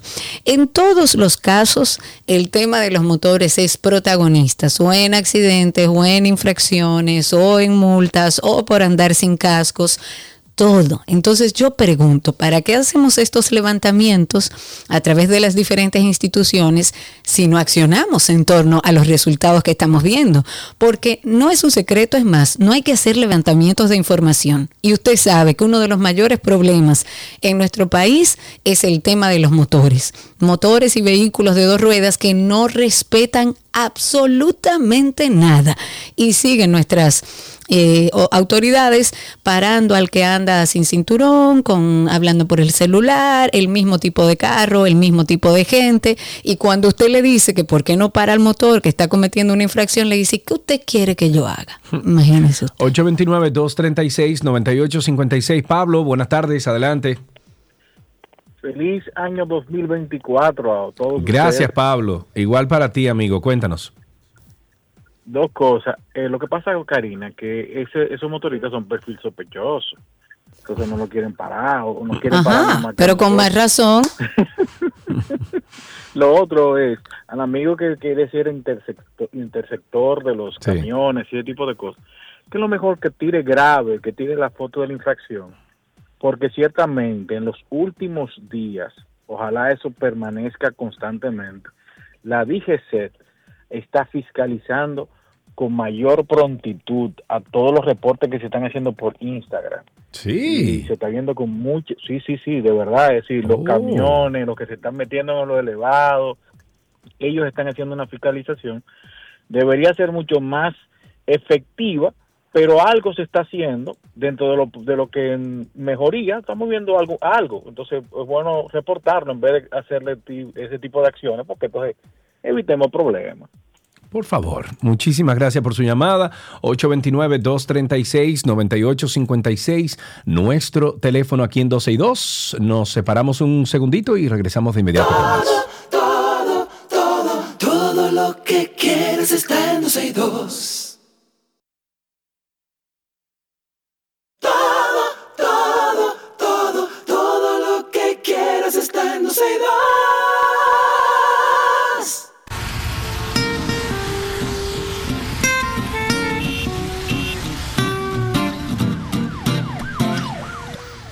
Eh, seguimos en Tránsito y Circo, ocho veintinueve, dos treinta y seis, noventa y ocho cincuenta y seis, ocho veintinueve, dos treinta y seis, noventa y ocho cincuenta y seis, el teléfono aquí en doce y dos.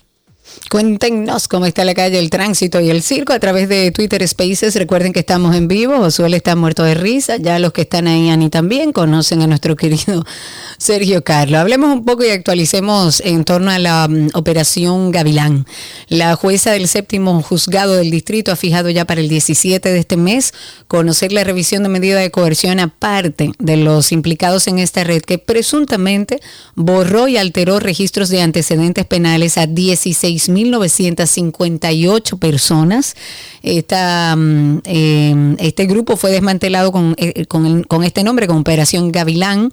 Fue apoderada como jueza Janivet eh, Rivas y lleva a cabo este proceso a través del ministerio. Esto se va a conocer el 17, ya lo dijeron a las 9 de la mañana, es una revisión obligatoria de la medida de coerción de estos encargados. Se va a revisar para Mártires Rosario Reyes, que es el soporte del sistema de justicia de la Dirección de Tecnología e Información. Está Alfredo Mirambú Villalona, el ex policía Luis Alfredo Astacio Polanco, Domingo Julio Santana Sánchez y a Rubén Darío Morván Santana, encargado de la División de Tecnología de la Fiscalía de Santo Domingo Este. 829-236-9856. Ahí tenemos una llamadita que está entrando. Tenemos a Anónimo en la línea. Buenas tardes, Anónimo. Gracias por tu llamada. Sí, buenas. Adelante. Sí, hola Sergio, ¿cómo estás? Muy bien, Anónimo. No te puedo llamar por tu nombre porque te llamas Anónimo. Cuéntanos. Sí, mira, yo quiero hacer un llamado al presidente, a la primera dama, al Ministerio de Obra Pública y a los gobernadores, ya sea de San Juan y las matas de Farfán, con relación a la carretera que va desde las matas de Farfán a Cocinera, Ok, ¿qué pasa en que esa está carretera? intransitable. Ok. O sea, llueve y nadie casi puede pasar por ahí por el mal estado que tiene. Vamos, vamos a repetir Entonces- el, el lugar. ¿Cómo se llama? Cocinera, las matas de Farfán. Ok, ok, muy bien. Pues muchísimas gracias, Anónimo, por llamar en el día de hoy. 829-236-9856. 829-236-9856. Nuestro teléfono aquí en 12 y 2. Recuerden que estamos en vivo a través de Twitter Spaces. Señores, hablemos del COVID-19. Los contagios por COVID están presentando una notable elevación de un, oigan bien, 256% en una sola semana, pasando de 73 casos activos en el boletín 1138, que fue emitido por DIGE- DIGEPI, que es la Dirección General de Epidemiología, a 260 en el siguiente informe. Durante los últimos siete días, luego de realizar todas las pruebas de las cuales 1.277 fueron tomas de primera vez, se detectaron 252 ca- nuevos casos de este virus, elevando la positividad semanal a 19.73%. Lo importante, más allá de, de los porcentajes y demás, es que tomemos todas las medidas del lugar. Aún no tenemos la vacuna para esta variante del COVID. Sin embargo, ya conocemos esto, ya sabemos cuáles son las condiciones. Si usted tiene eh, su sistema inmune comprometido, si tiene otra enfermedad, debe cuidarse. Ya se ha recomendado utilizar mascarillas en lugares cerrados. Y si usted está atravesando por cualquier virus respiratorio, ande con mascarilla. Sí, señor. Ahí tenemos a nada más y nada menos que. Y con ustedes, ¡Ay! ¡Ay, Yané! Buenas tardes, ¿cómo está usted? Incluso estaba lleno de mao mao. ¡Ay, Yané! Con mucho oficio en mi casa, pero bastante oficio. Porque no es un marlín, es un. ¿Entiendes? Pero Yané de mi vida, feliz año nuevo, ¿cómo estás? Y Cari, ¿cómo está, Cari? Ay, Pero, mi amor, llegó, de mi vida, yo Ella- estoy ella no bien. llegó Mi ayer, amor. mi amor, pero empezó hoy, mi amor. Te fuiste de rumba y te fuiste harta, mi niña. Ah, mi Normal. Ah, pues, ¿Cómo te empieza en este año, Yané? Ay, lo mismo, mi amor. Rulay aquí en esta 27, los choques, los motoristas Ay, y Dios el guaymimay. mío. Y entonces los lo Mao Mao también ahí. Pero mi amor, es una rumba, un rumbón. Tú sabes que tú serías, tú serías muy buena amiga de los vinchos. ¿No te Sí. interesaría pertenecer al partido de los vinchos, Yané? Bueno, mi amor, si a mí me ponen una cosa de esa, mi amor, el Sí, ¿qué mini- me queda pequeño. Ay, concha. Mira, ¿qué esperamos para este 2024, Yané? Oye, mi amor, nosotros somos de la calle, usted de todo, ¿verdad? Andamos en la calle, ¿verdad? Sí, sí. Los síndicos que ahora estamos en política, por favor, las calles que son desahogo, vamos a quitar todos esos tarantines, todas esas personas que están, señores, en el medio, que la persona no puede caminar, señores, por favor, y las calles que estén derrumbadas, que mira a ver si la paran, por lo menos que hagan algo antes de irse, ¿verdad?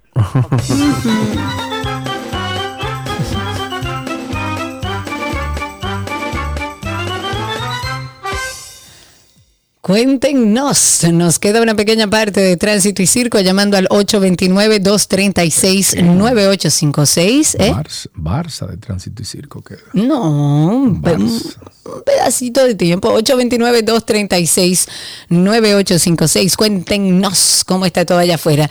Eh, volvemos al tema mujeres. La violencia contra las mujeres perpetradas por parejas o exparejas, en ocasiones, la mayoría de las veces, terminan, culminan en feminicidios. Es una tragedia que persiste de manera constante en la República Dominicana. Sin embargo, analizando los casos registrados durante el año 2022, se observa una disminución en comparación con el año 2023.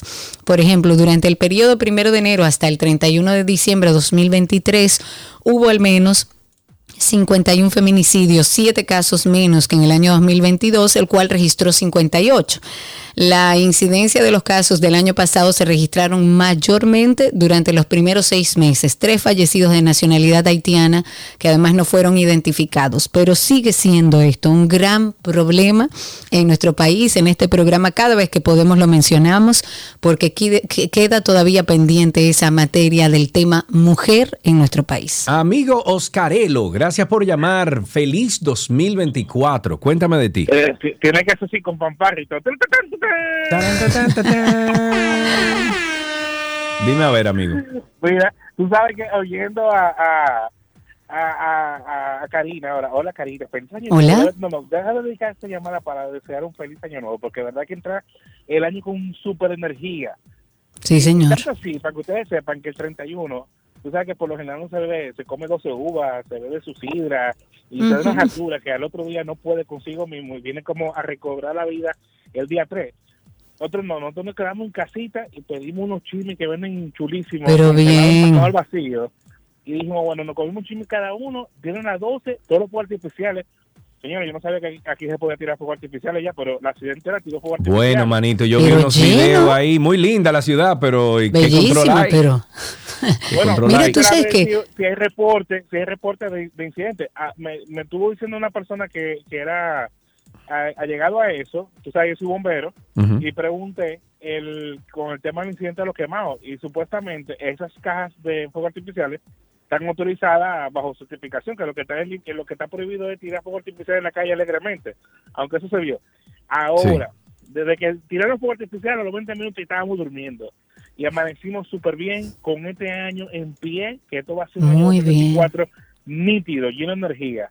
Buena Amén. decisión. Amén. Feliz año. Amén. Feliz año para muchísimas ti, gracias. un abrazo. Tú sabes que justamente iba a comentar a propósito de que comenta Oscarelo eso, que yo estuve, como comentaba al inicio del programa, en Manabao. Sería la cantidad de tiros, Tiros balas. balas, era de arriba. verdad fue abrumadora para mí. Yo me imagino que para arriba, porque si no en las noticias yo estaba esperando leer a, ver si había pasado algo. No. Entonces aparenta ser que fue celebrando para arriba. No solamente eso, es que ustedes estaban allá, se le pega un tiro a cualquiera ahí. A cualquiera. Ahí está nuestra querida Estela en la línea. Hola Estela, bienvenida.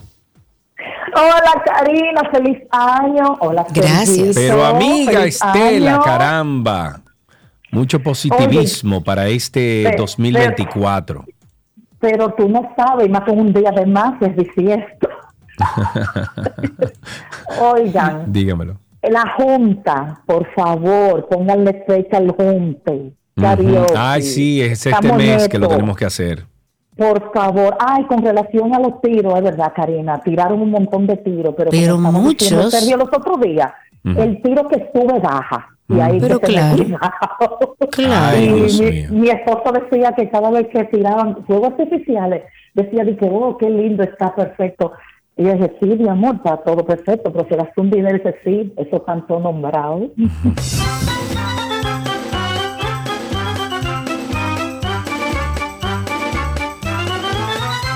Ahí tenemos a Raúl en la línea. Buenas tardes. Raúl, mi querido amigo, ¿cómo estás? Buenas tardes, Sergio. Karina, feliz año nuevo. Ayer no pude comunicarme, pero sí, yo siempre te escucho y que estuviste solito por aquí. Sí, sí, sí. Feliz año nuevo, amigo. Gracias por eso. No, igual, y sí, este es uno de los programas que se ha vuelto ya un referente. Amén, donde Se ha amén. demostrado que se puede hacer comunicación decente, que Producción Rosario no, no viene por aquí, pero No, por aquí no lo viene. mantenemos así. Y sí, me, me agradó esa invitación que le hiciste a Yanet de que vaya al partido de los vinchos. Yo me la Claro. imagino. Déjame no decir nada para No diga nada. Raúl, no, no metas cizaña, amigo.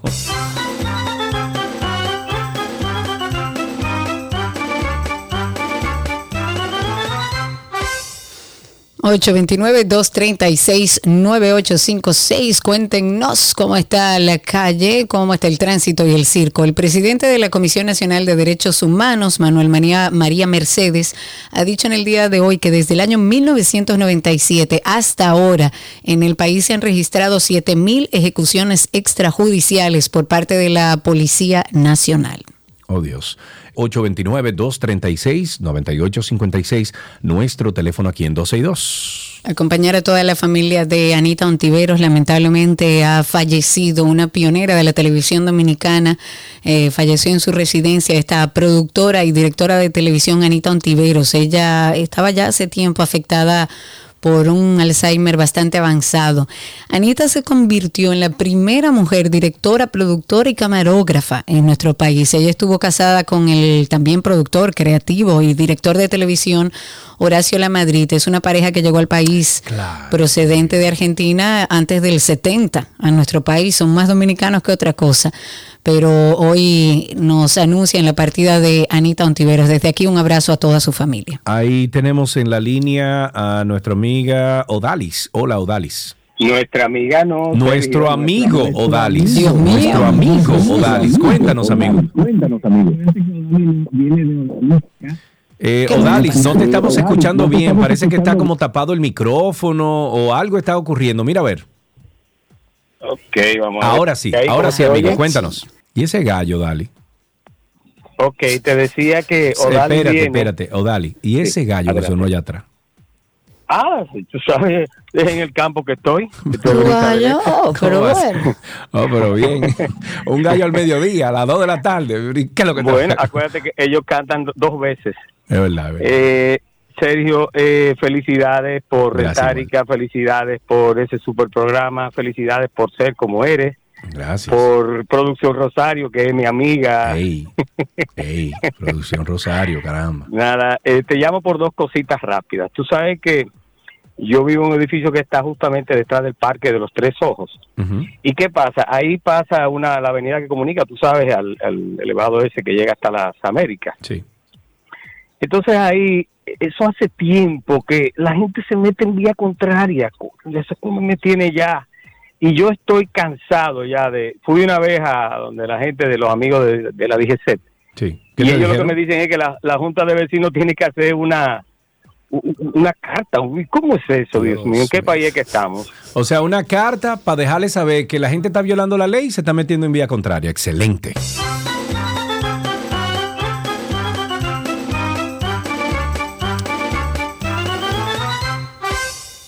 829-236-9856. Cuéntenos cómo está todo allá afuera.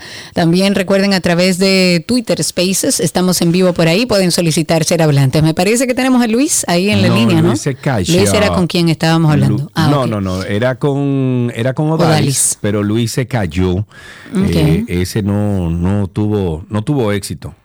Vuelve y marca. ¿Y qué es esto? ¿Qué está pasando? Tenemos que hacer un programa de merengues eh, clásicos. Pero en otra emisora. No, hombre, aquí mismo.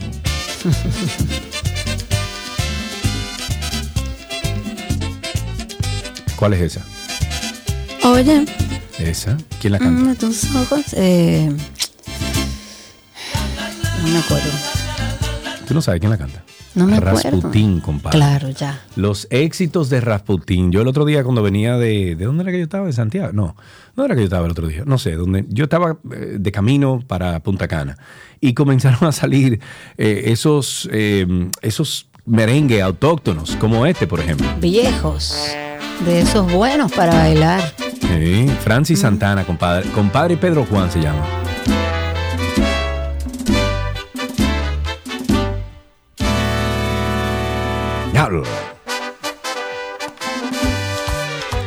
Señores, ese es, el, ese es un buen merengue. Eso es lo que debería de estarse enseñando en las escuelas dominicanas. ¿Tú crees? Un, un currículum que sea apreciación musical, ¿eh? O historia de la música dominicana. Caramba, ojalá que alguien nos escuche de- del Ministerio de Educación y piense que a lo mejor un curso de, de apreciación musical funcionaría para nuestros muchachos aquí. Qué pena, se está perdiendo todo eso. Sí, hombre. Y hay, eh, hay una generación que apenas baila merengue, que no- ni lo bailan ni lo suenan. Ojalá podamos rescatar un poco parte de lo que es nuestra cultura, que es nuestra música. Hay varios dirigentes, mercaderes de la provincia de Dajabón que han pedido al gobierno dominicano dialogar con Haití. ¿Pero con quién?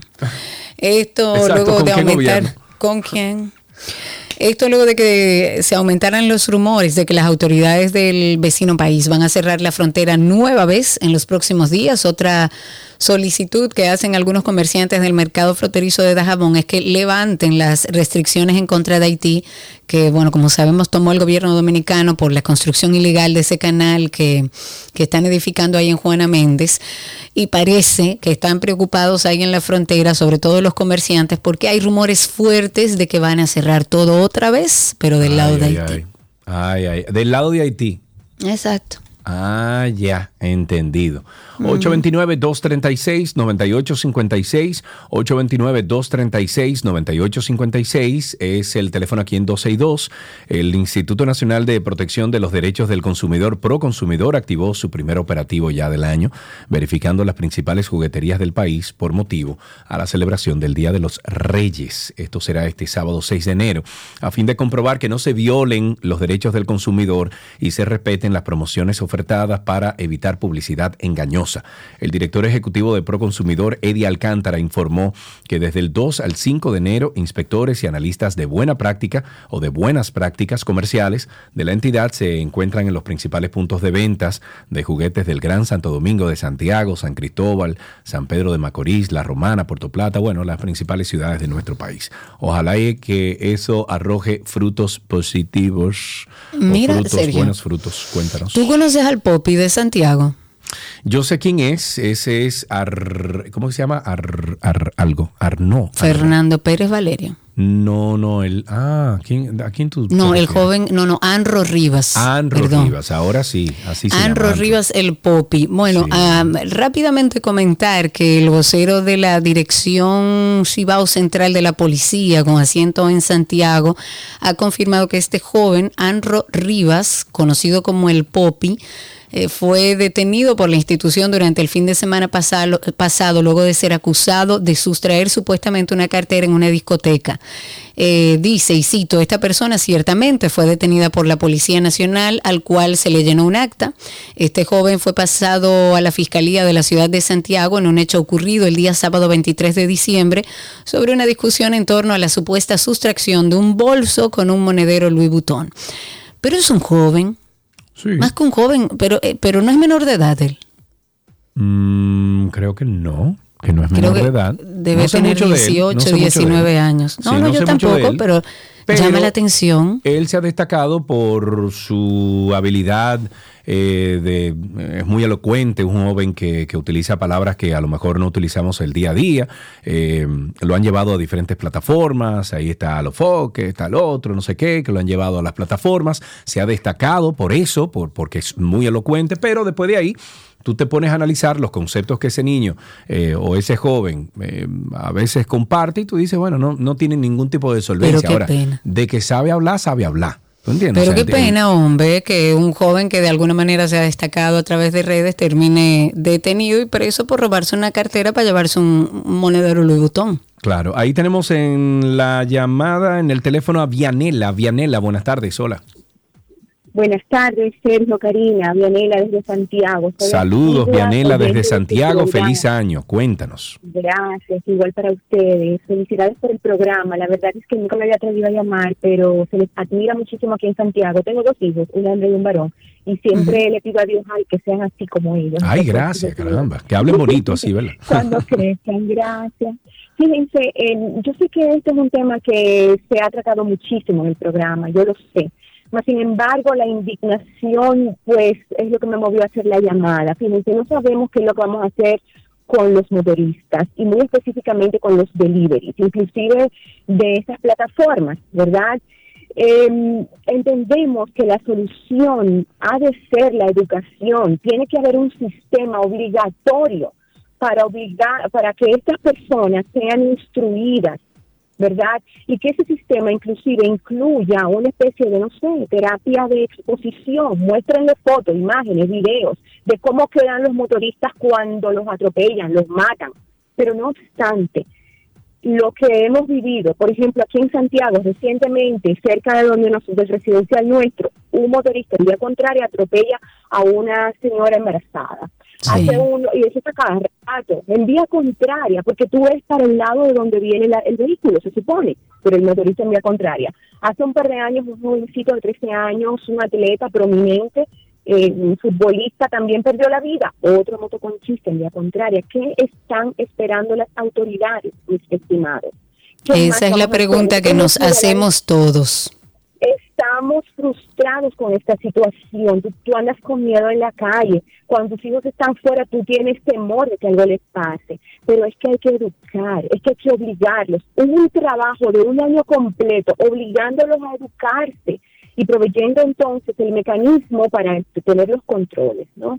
Eso quería decir. La verdad es que la indignación y la impotencia pues llega, lleva a uno a Te entiendo, ¿no? te entiendo perfectamente, Sí. Vianela. Es un tema No, no recurrente aquí en nuestro programa. Sí, no supimos qué pasó con la señora embarazada, que el ah, porque tampoco se hace responsable de nada, él se fue, y entonces no supimos porque llamamos al 911, pero igual nos da mucha pena. Gracias por escucharme. Gracias, Vianela, Gracias por a tu ti, llamada. Vianela. Y qué pena que compartes esto que se repite una y otra vez. Gente en vía contraria que no Gente hay no, motoristas No, y que no cumplen con la ley y que los agentes del DGC parece que tienen una orden de no ponerle la mano a los motoristas porque es que lo ven. Ujú, Así mismo. No es que esté escondido y que bueno, no tienen capacidad de ver todos los motores, pero es que lo ven, lo ven que se cruzan en rojo, lo ven encima de las aceras, lo ven mal parqueado, lo ven sin casco, lo ven sin placa, e igual es como si no existieran. Así es. Con esto finalizamos Tránsito y Circo en el día de hoy. Gracias por la sintonía. Regresamos con mucho Pero más. nunca le ha dado un cariñito a su gordito, su gordito, su gordito. Había una vez Un circo que alegraba siempre el corazón. Sin temer jamás al frío o al calor, el circo daba siempre su función. Siempre viajar, siempre cambiar. Otro país, otra ciudad. Es magistral, sensacional. Somos felices al conseguir a un niño hacer reír.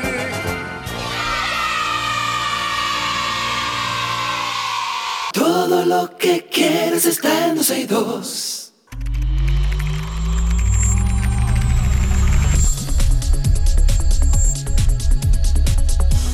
De inmediato estamos en artículos tecnológicos y en el día de hoy, miércoles, ombligo de semana, siempre hablamos de los productos Apple, de la tecnología Apple y para eso invitamos a nuestros amigos de Punto Mac a acompañarnos. En el día de hoy tenemos a Hedwig Guerra con nosotros, amigo. Feliz año nuevo 2024. ¿Cómo Fel- estás? Feliz año, Sergio, Karina, ¿cómo están ustedes? ¿Todo bien? Hola, bienvenido. Muy bien, muy bien. Qué y más bueno, eh, bueno. feliz de tenerte aquí también, caramba. Sí, sí, sí. ta- ta- hace un año que no nos veíamos. Ey, ey, ey. Ey, ey. Ya, ya, ya, ya, Ya. está bueno, ya, ya, ya, No hay, ya. no hay problema, ya, ya, ya. Hedwig, vamos a hablar de- del mundo Apple. Empezamos porque Apple obtiene un permiso para seguir vendiendo el Apple Watch luego de ganar una apelación. Eh, creo que hace una semana estuvimos con Víctor eh, Prieto hablando sobre esto, de que había una, Sí, una hubo- prohibición de la venta, pero parece que ya se resolvió. ¿Cómo, cómo se resolvió eso? Sí, básicamente hubo una, eh, una apelación por una corte de eh, customs, de migración, en, perdón, de aduanas en Estados Unidos. Y eh, eh, el paro eh, lo pusieron en menos de 24 horas de cuando pusieron el- de cuando se había puesto el paro oficial por parte de la Comisión de Importación y Exportación, el Trade Commission de Estados Unidos. Eh, hasta el momento el, eh, está- se puede seguir vendiendo el Apple Watch en Estados Unidos y se puede seguir importando eh, por lo menos hasta el 12 de enero. Eh, Están esperando una decisión eh, de parte de mm, esa corte de apelación a ver si se va a seguir manteniendo eh, vigente la venta después del 12 de enero, porque obviamente todo esto es un tema legal eh, que tiene que ver con patentes y todo lo demás, y es algo bastante eh, complejo. Y eh, se está, obviamente, cada compañía está trabajando lo que entiende que es, Sí, que es correcto que es para correcto ellos. para cada uno de ellos, es correcto. Claro. Entonces, ok. eh, nada, esperemos a ver qué sucede. Obviamente eso trae, si vuelve a haber algún eh, paro, eso puede afectar la venta hasta en República Dominicana porque por, influye por el tema de, eh, de que es una cadena, de que obviamente Estados Unidos importa de China, eh, Estados Unidos exporta a República Dominicana. Entonces, si por alguna razón hay un paro, Claro. es una posibilidad. La cadena, la de- cadena se interrumpe. se interrumpe la cadena, si se agota inventario local, puede haber un, un tema. Por el momento no, pero ya veremos en el futuro qué sucede. Ok, si ustedes tienen preguntas para Hedwig de Punto Mac, 829-236-9856, 829-236-9856 es nuestro teléfono aquí en 12 y 2. Estamos hablando de, de los productos Apple con Hedwig Guerra, que nos acompaña desde Punto Mac. El HomePod próximo podría traer una pantalla LCD Touch. Sí, así es. Hay un prototipo que salió eh, de repente a reducir a luz pública, que obviamente Apple no lo admite, pero simplemente eh, se encontró... Hay mucha coincidencia. Sí, sí, Apple nunca admite cuando ven, cuando hay un prototipo en la calle. Pero eh, aparentemente, este prototipo que salió en eh, X, anterior Twitter, muestra eh, lo que es un HomePod con una pantalla LCD en la parte de arriba. Si esto es real, eh, obviamente sería eh, más práctico tener un HomePod porque obviamente tú vas a poder ver información en la pantalla LCD que trae ese HomePod eh, directamente. Vamos a ver qué sucede en el futuro. Obviamente todo esto es especulación porque estamos basándonos en rumores. Eh, Entonces, vamos a ver qué pasa. Esta es temporada de rumores otra vez, Sergio, lamentándolo mucho. Y así viene el siguiente, la siguiente noticia que tiene que ver también con un rumor de que posiblemente el próximo iPhone, el 16 Pro y el Pro Max, podrían venir con una pantalla más Pero grande de la que más tienen hoy en grande día. de qué? Más. Pero Sí. más grande de que uno va a andar, uno va a andar con una tableta Eso es lo que en la apa- mano. eso es lo que aparenta. Porque No, según viejo. lo que están rumorando, eh, rumorizando, ¿cómo se diría en español? Eh, rumor- Rumorando. Rumorando. Rumorando, Sí. rumorizando. Exacto. Eh, según el rumor, eh, la diferencia sería básicamente del, de 6.1 pulgadas a 6.3 en el modelo Pro. Ok. Y del modelo Pro Max sería de 6.7 a 6.9 pulgadas. En milímetros sería una diferencia de 160 a, perdón, de 155 a 160, algunos 5 milímetros más o menos. Ok. Y de 170 más o menos a 174 en el, en el caso del Pro Max. Tú dirías, bueno, esa diferencia no es no suena tan grande en papel, pero si el teléfono si se si crece de dimensiones, obviamente uno lo va a sentir. Entonces claro. vamos, va- vamos a ver qué, eh, qué pasa en el futuro. Esto ya sería ya para septiembre, o sea que olvídense que si esto pasa va a ser mm, prácticamente para mediados de septiembre, finales e e inicio de octubre. Ok. Hay, hay algo bien interesante, un tip que vas a compartir en el día de hoy sobre un modo que no sabía que existía en el iPhone, que se llama Lockdown. Sí, ¿De qué e- se trata? el- en español le denominan modo hermético. Básicamente es un modo diseñado para proteger a las personas que lo requieran de ataques cibernéticos extremadamente raros y altamente sofisticados. ¿Qué quiere decir esto? Que esto es un modo especial que puede ponerlo cualquiera que, que tenga acceso a un iPhone, pero está diseñado especialmente para personas que, enti- que, que saben que tienen eh, que tener toda su información y todo lo demás para ellos bien privado. Léase, periodistas, políticos, eh, por ejemplo, ¿tú me entiendes? Eh, dueño Sí. de empresa, por, por ese, por decirlo así. Entonces, ¿qué quiere decir con este, con eh, qué se salvaguarda más con el modo hermético? Bueno, cuando se activa este modo hermético que se encuentra en en, en algunas versiones de iOS 16 en adelante y en iPad OS 16 o posteriores, cuando se activa, eh, algunas apps y funciones operan de, operarán de forma diferente, incluyendo que la mayoría, en la mayoría de los mensajes se van a bloquear los archivos adjuntos que le envíen. O sea que si le envían algún video o audio, no le va a llegar a sus mensajes para tratar de. Bueno, pero no le va a de llegar, bloquear. pero entonces no decidimos, no, no podemos decidir nosotros si queremos escucharlo o no. tendría que quitar el modo hermético si quiere ver ese mensaje.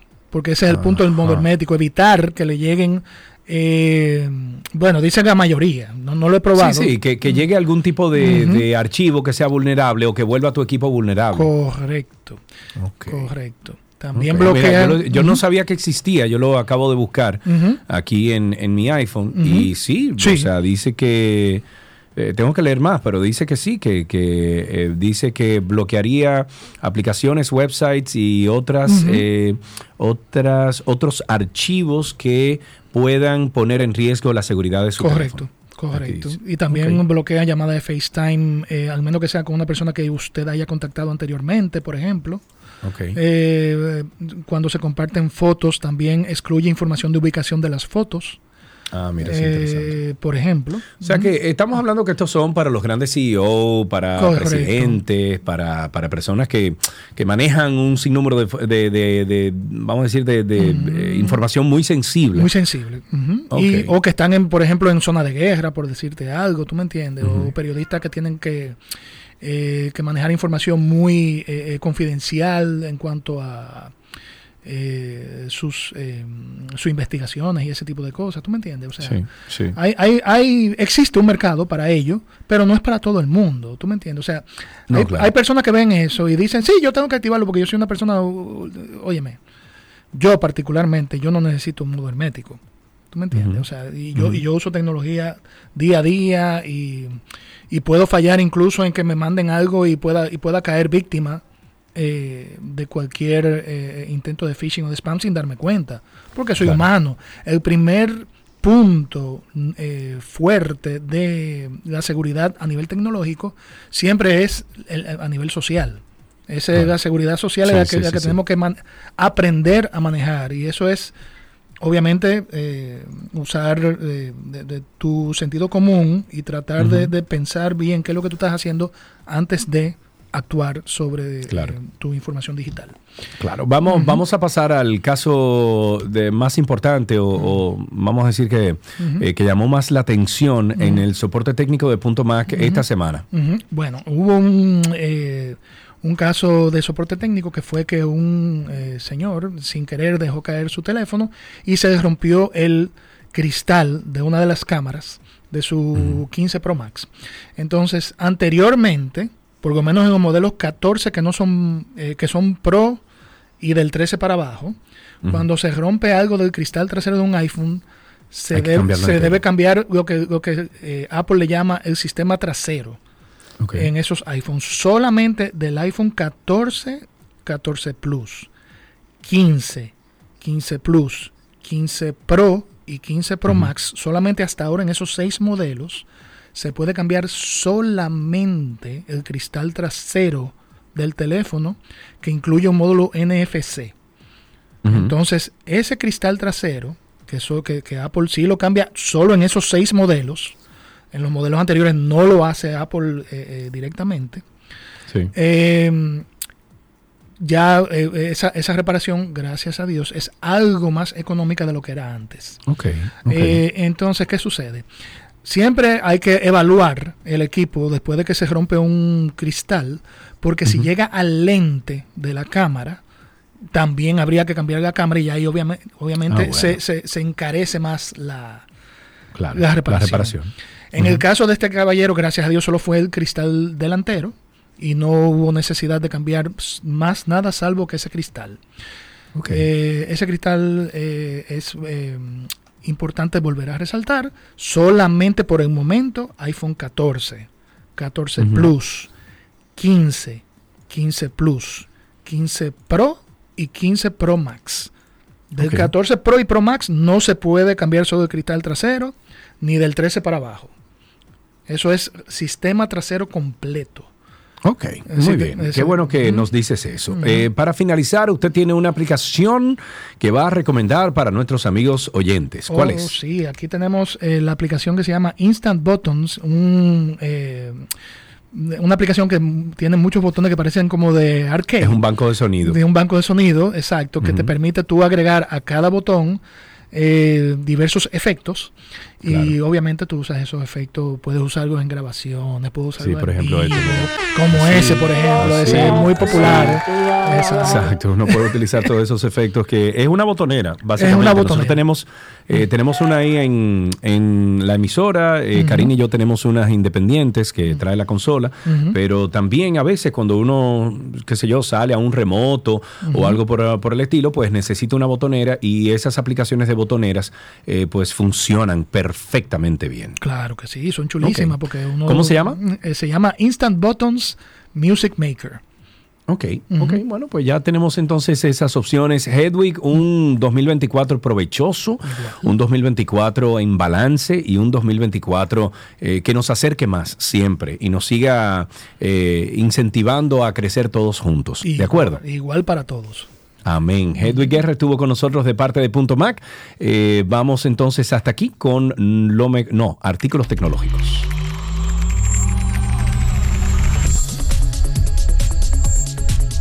Todo, todo, todo, todo lo que quieres está en 12 y 2.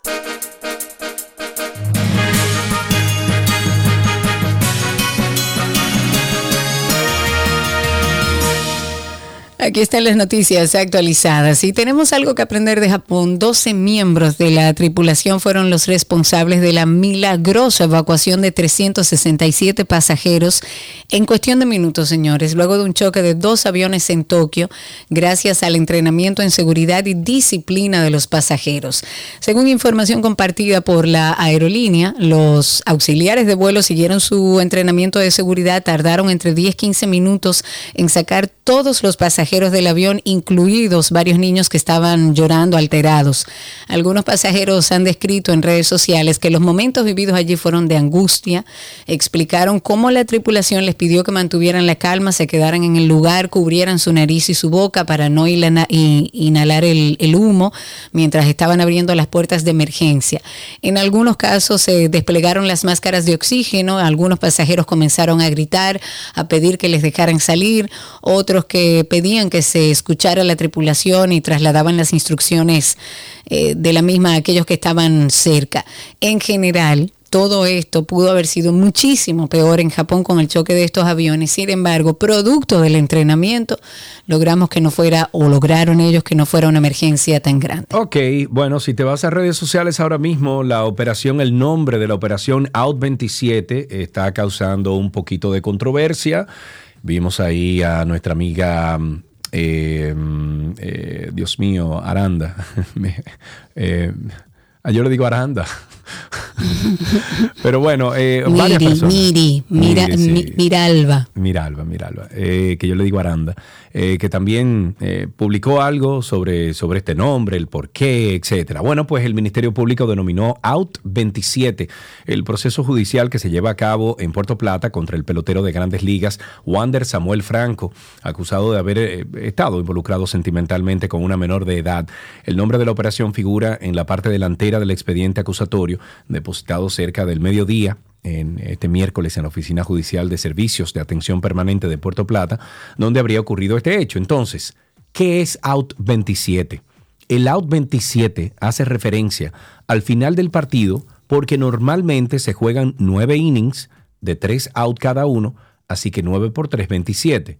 Se pensaba que con 27 outs se terminaba el juego automáticamente, sin embargo, hay excepciones a esta regla ya que un juego se puede extender hasta los 30 outs. A mí lo que me parece es que no debió llamarse nada, debió eh, No, existir hacer un su proceso legal y punto. Porque es Yo que el, este el caso no. nombre Out 27 estando relacionado con un caso como este, donde Con una menor de edad de por medio. exactamente, no es lo no, óyeme, no es lo apropiado. No me parece que en este caso, no me parece que en este caso sea apropiado. En los casos de corrupción nada, sí, claro. pero en este caso en particular estamos hablando de un abuso a una menor, hay una menor involucrada y creo que eso es darle alimento un poco hacia el tema de eh, a nivel público.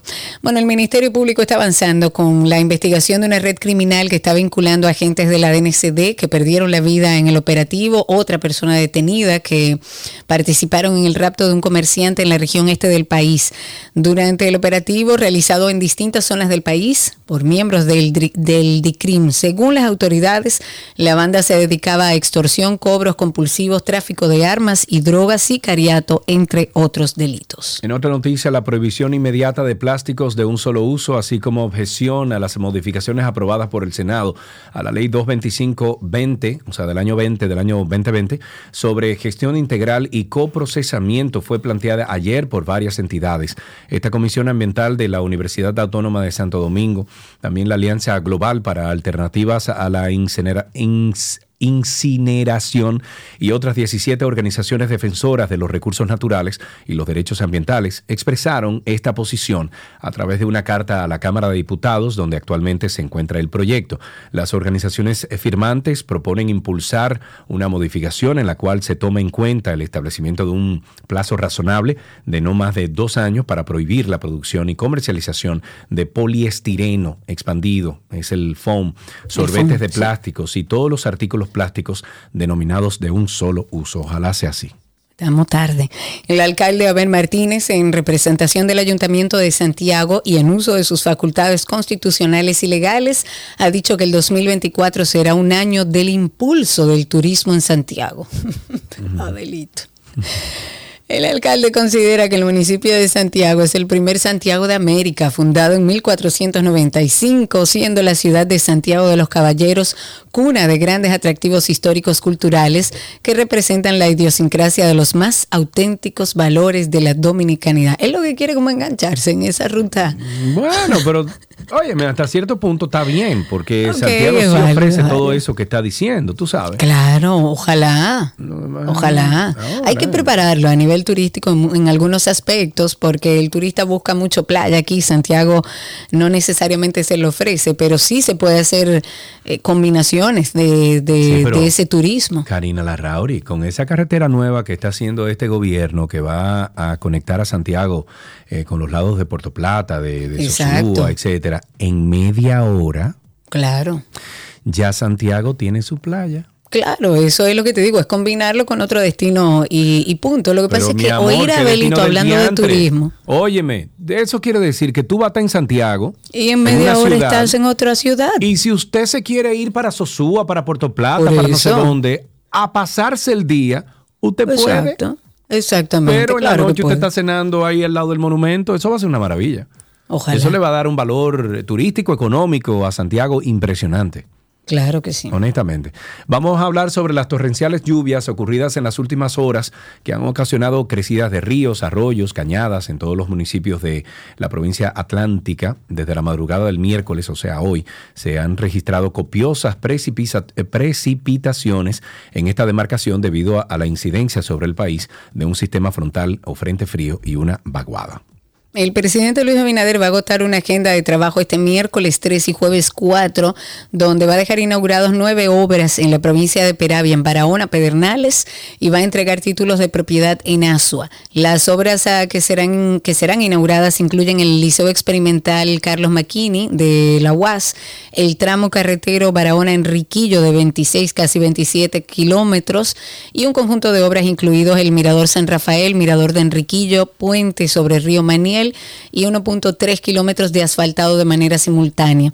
Pero también va a encabezar la inauguración del remozamiento del Hospital Dr. Helio Fiallo, un centro de primer nivel, y la inauguración de la primera etapa del puerto de Cabo Rojo, la llegada del primer crucero en Pedernales, además de entregar, como ya les dije, eh, títulos de- de propiedad en Asua. Con esto finalizamos estas noticias actualizadas aquí en 12 y 2.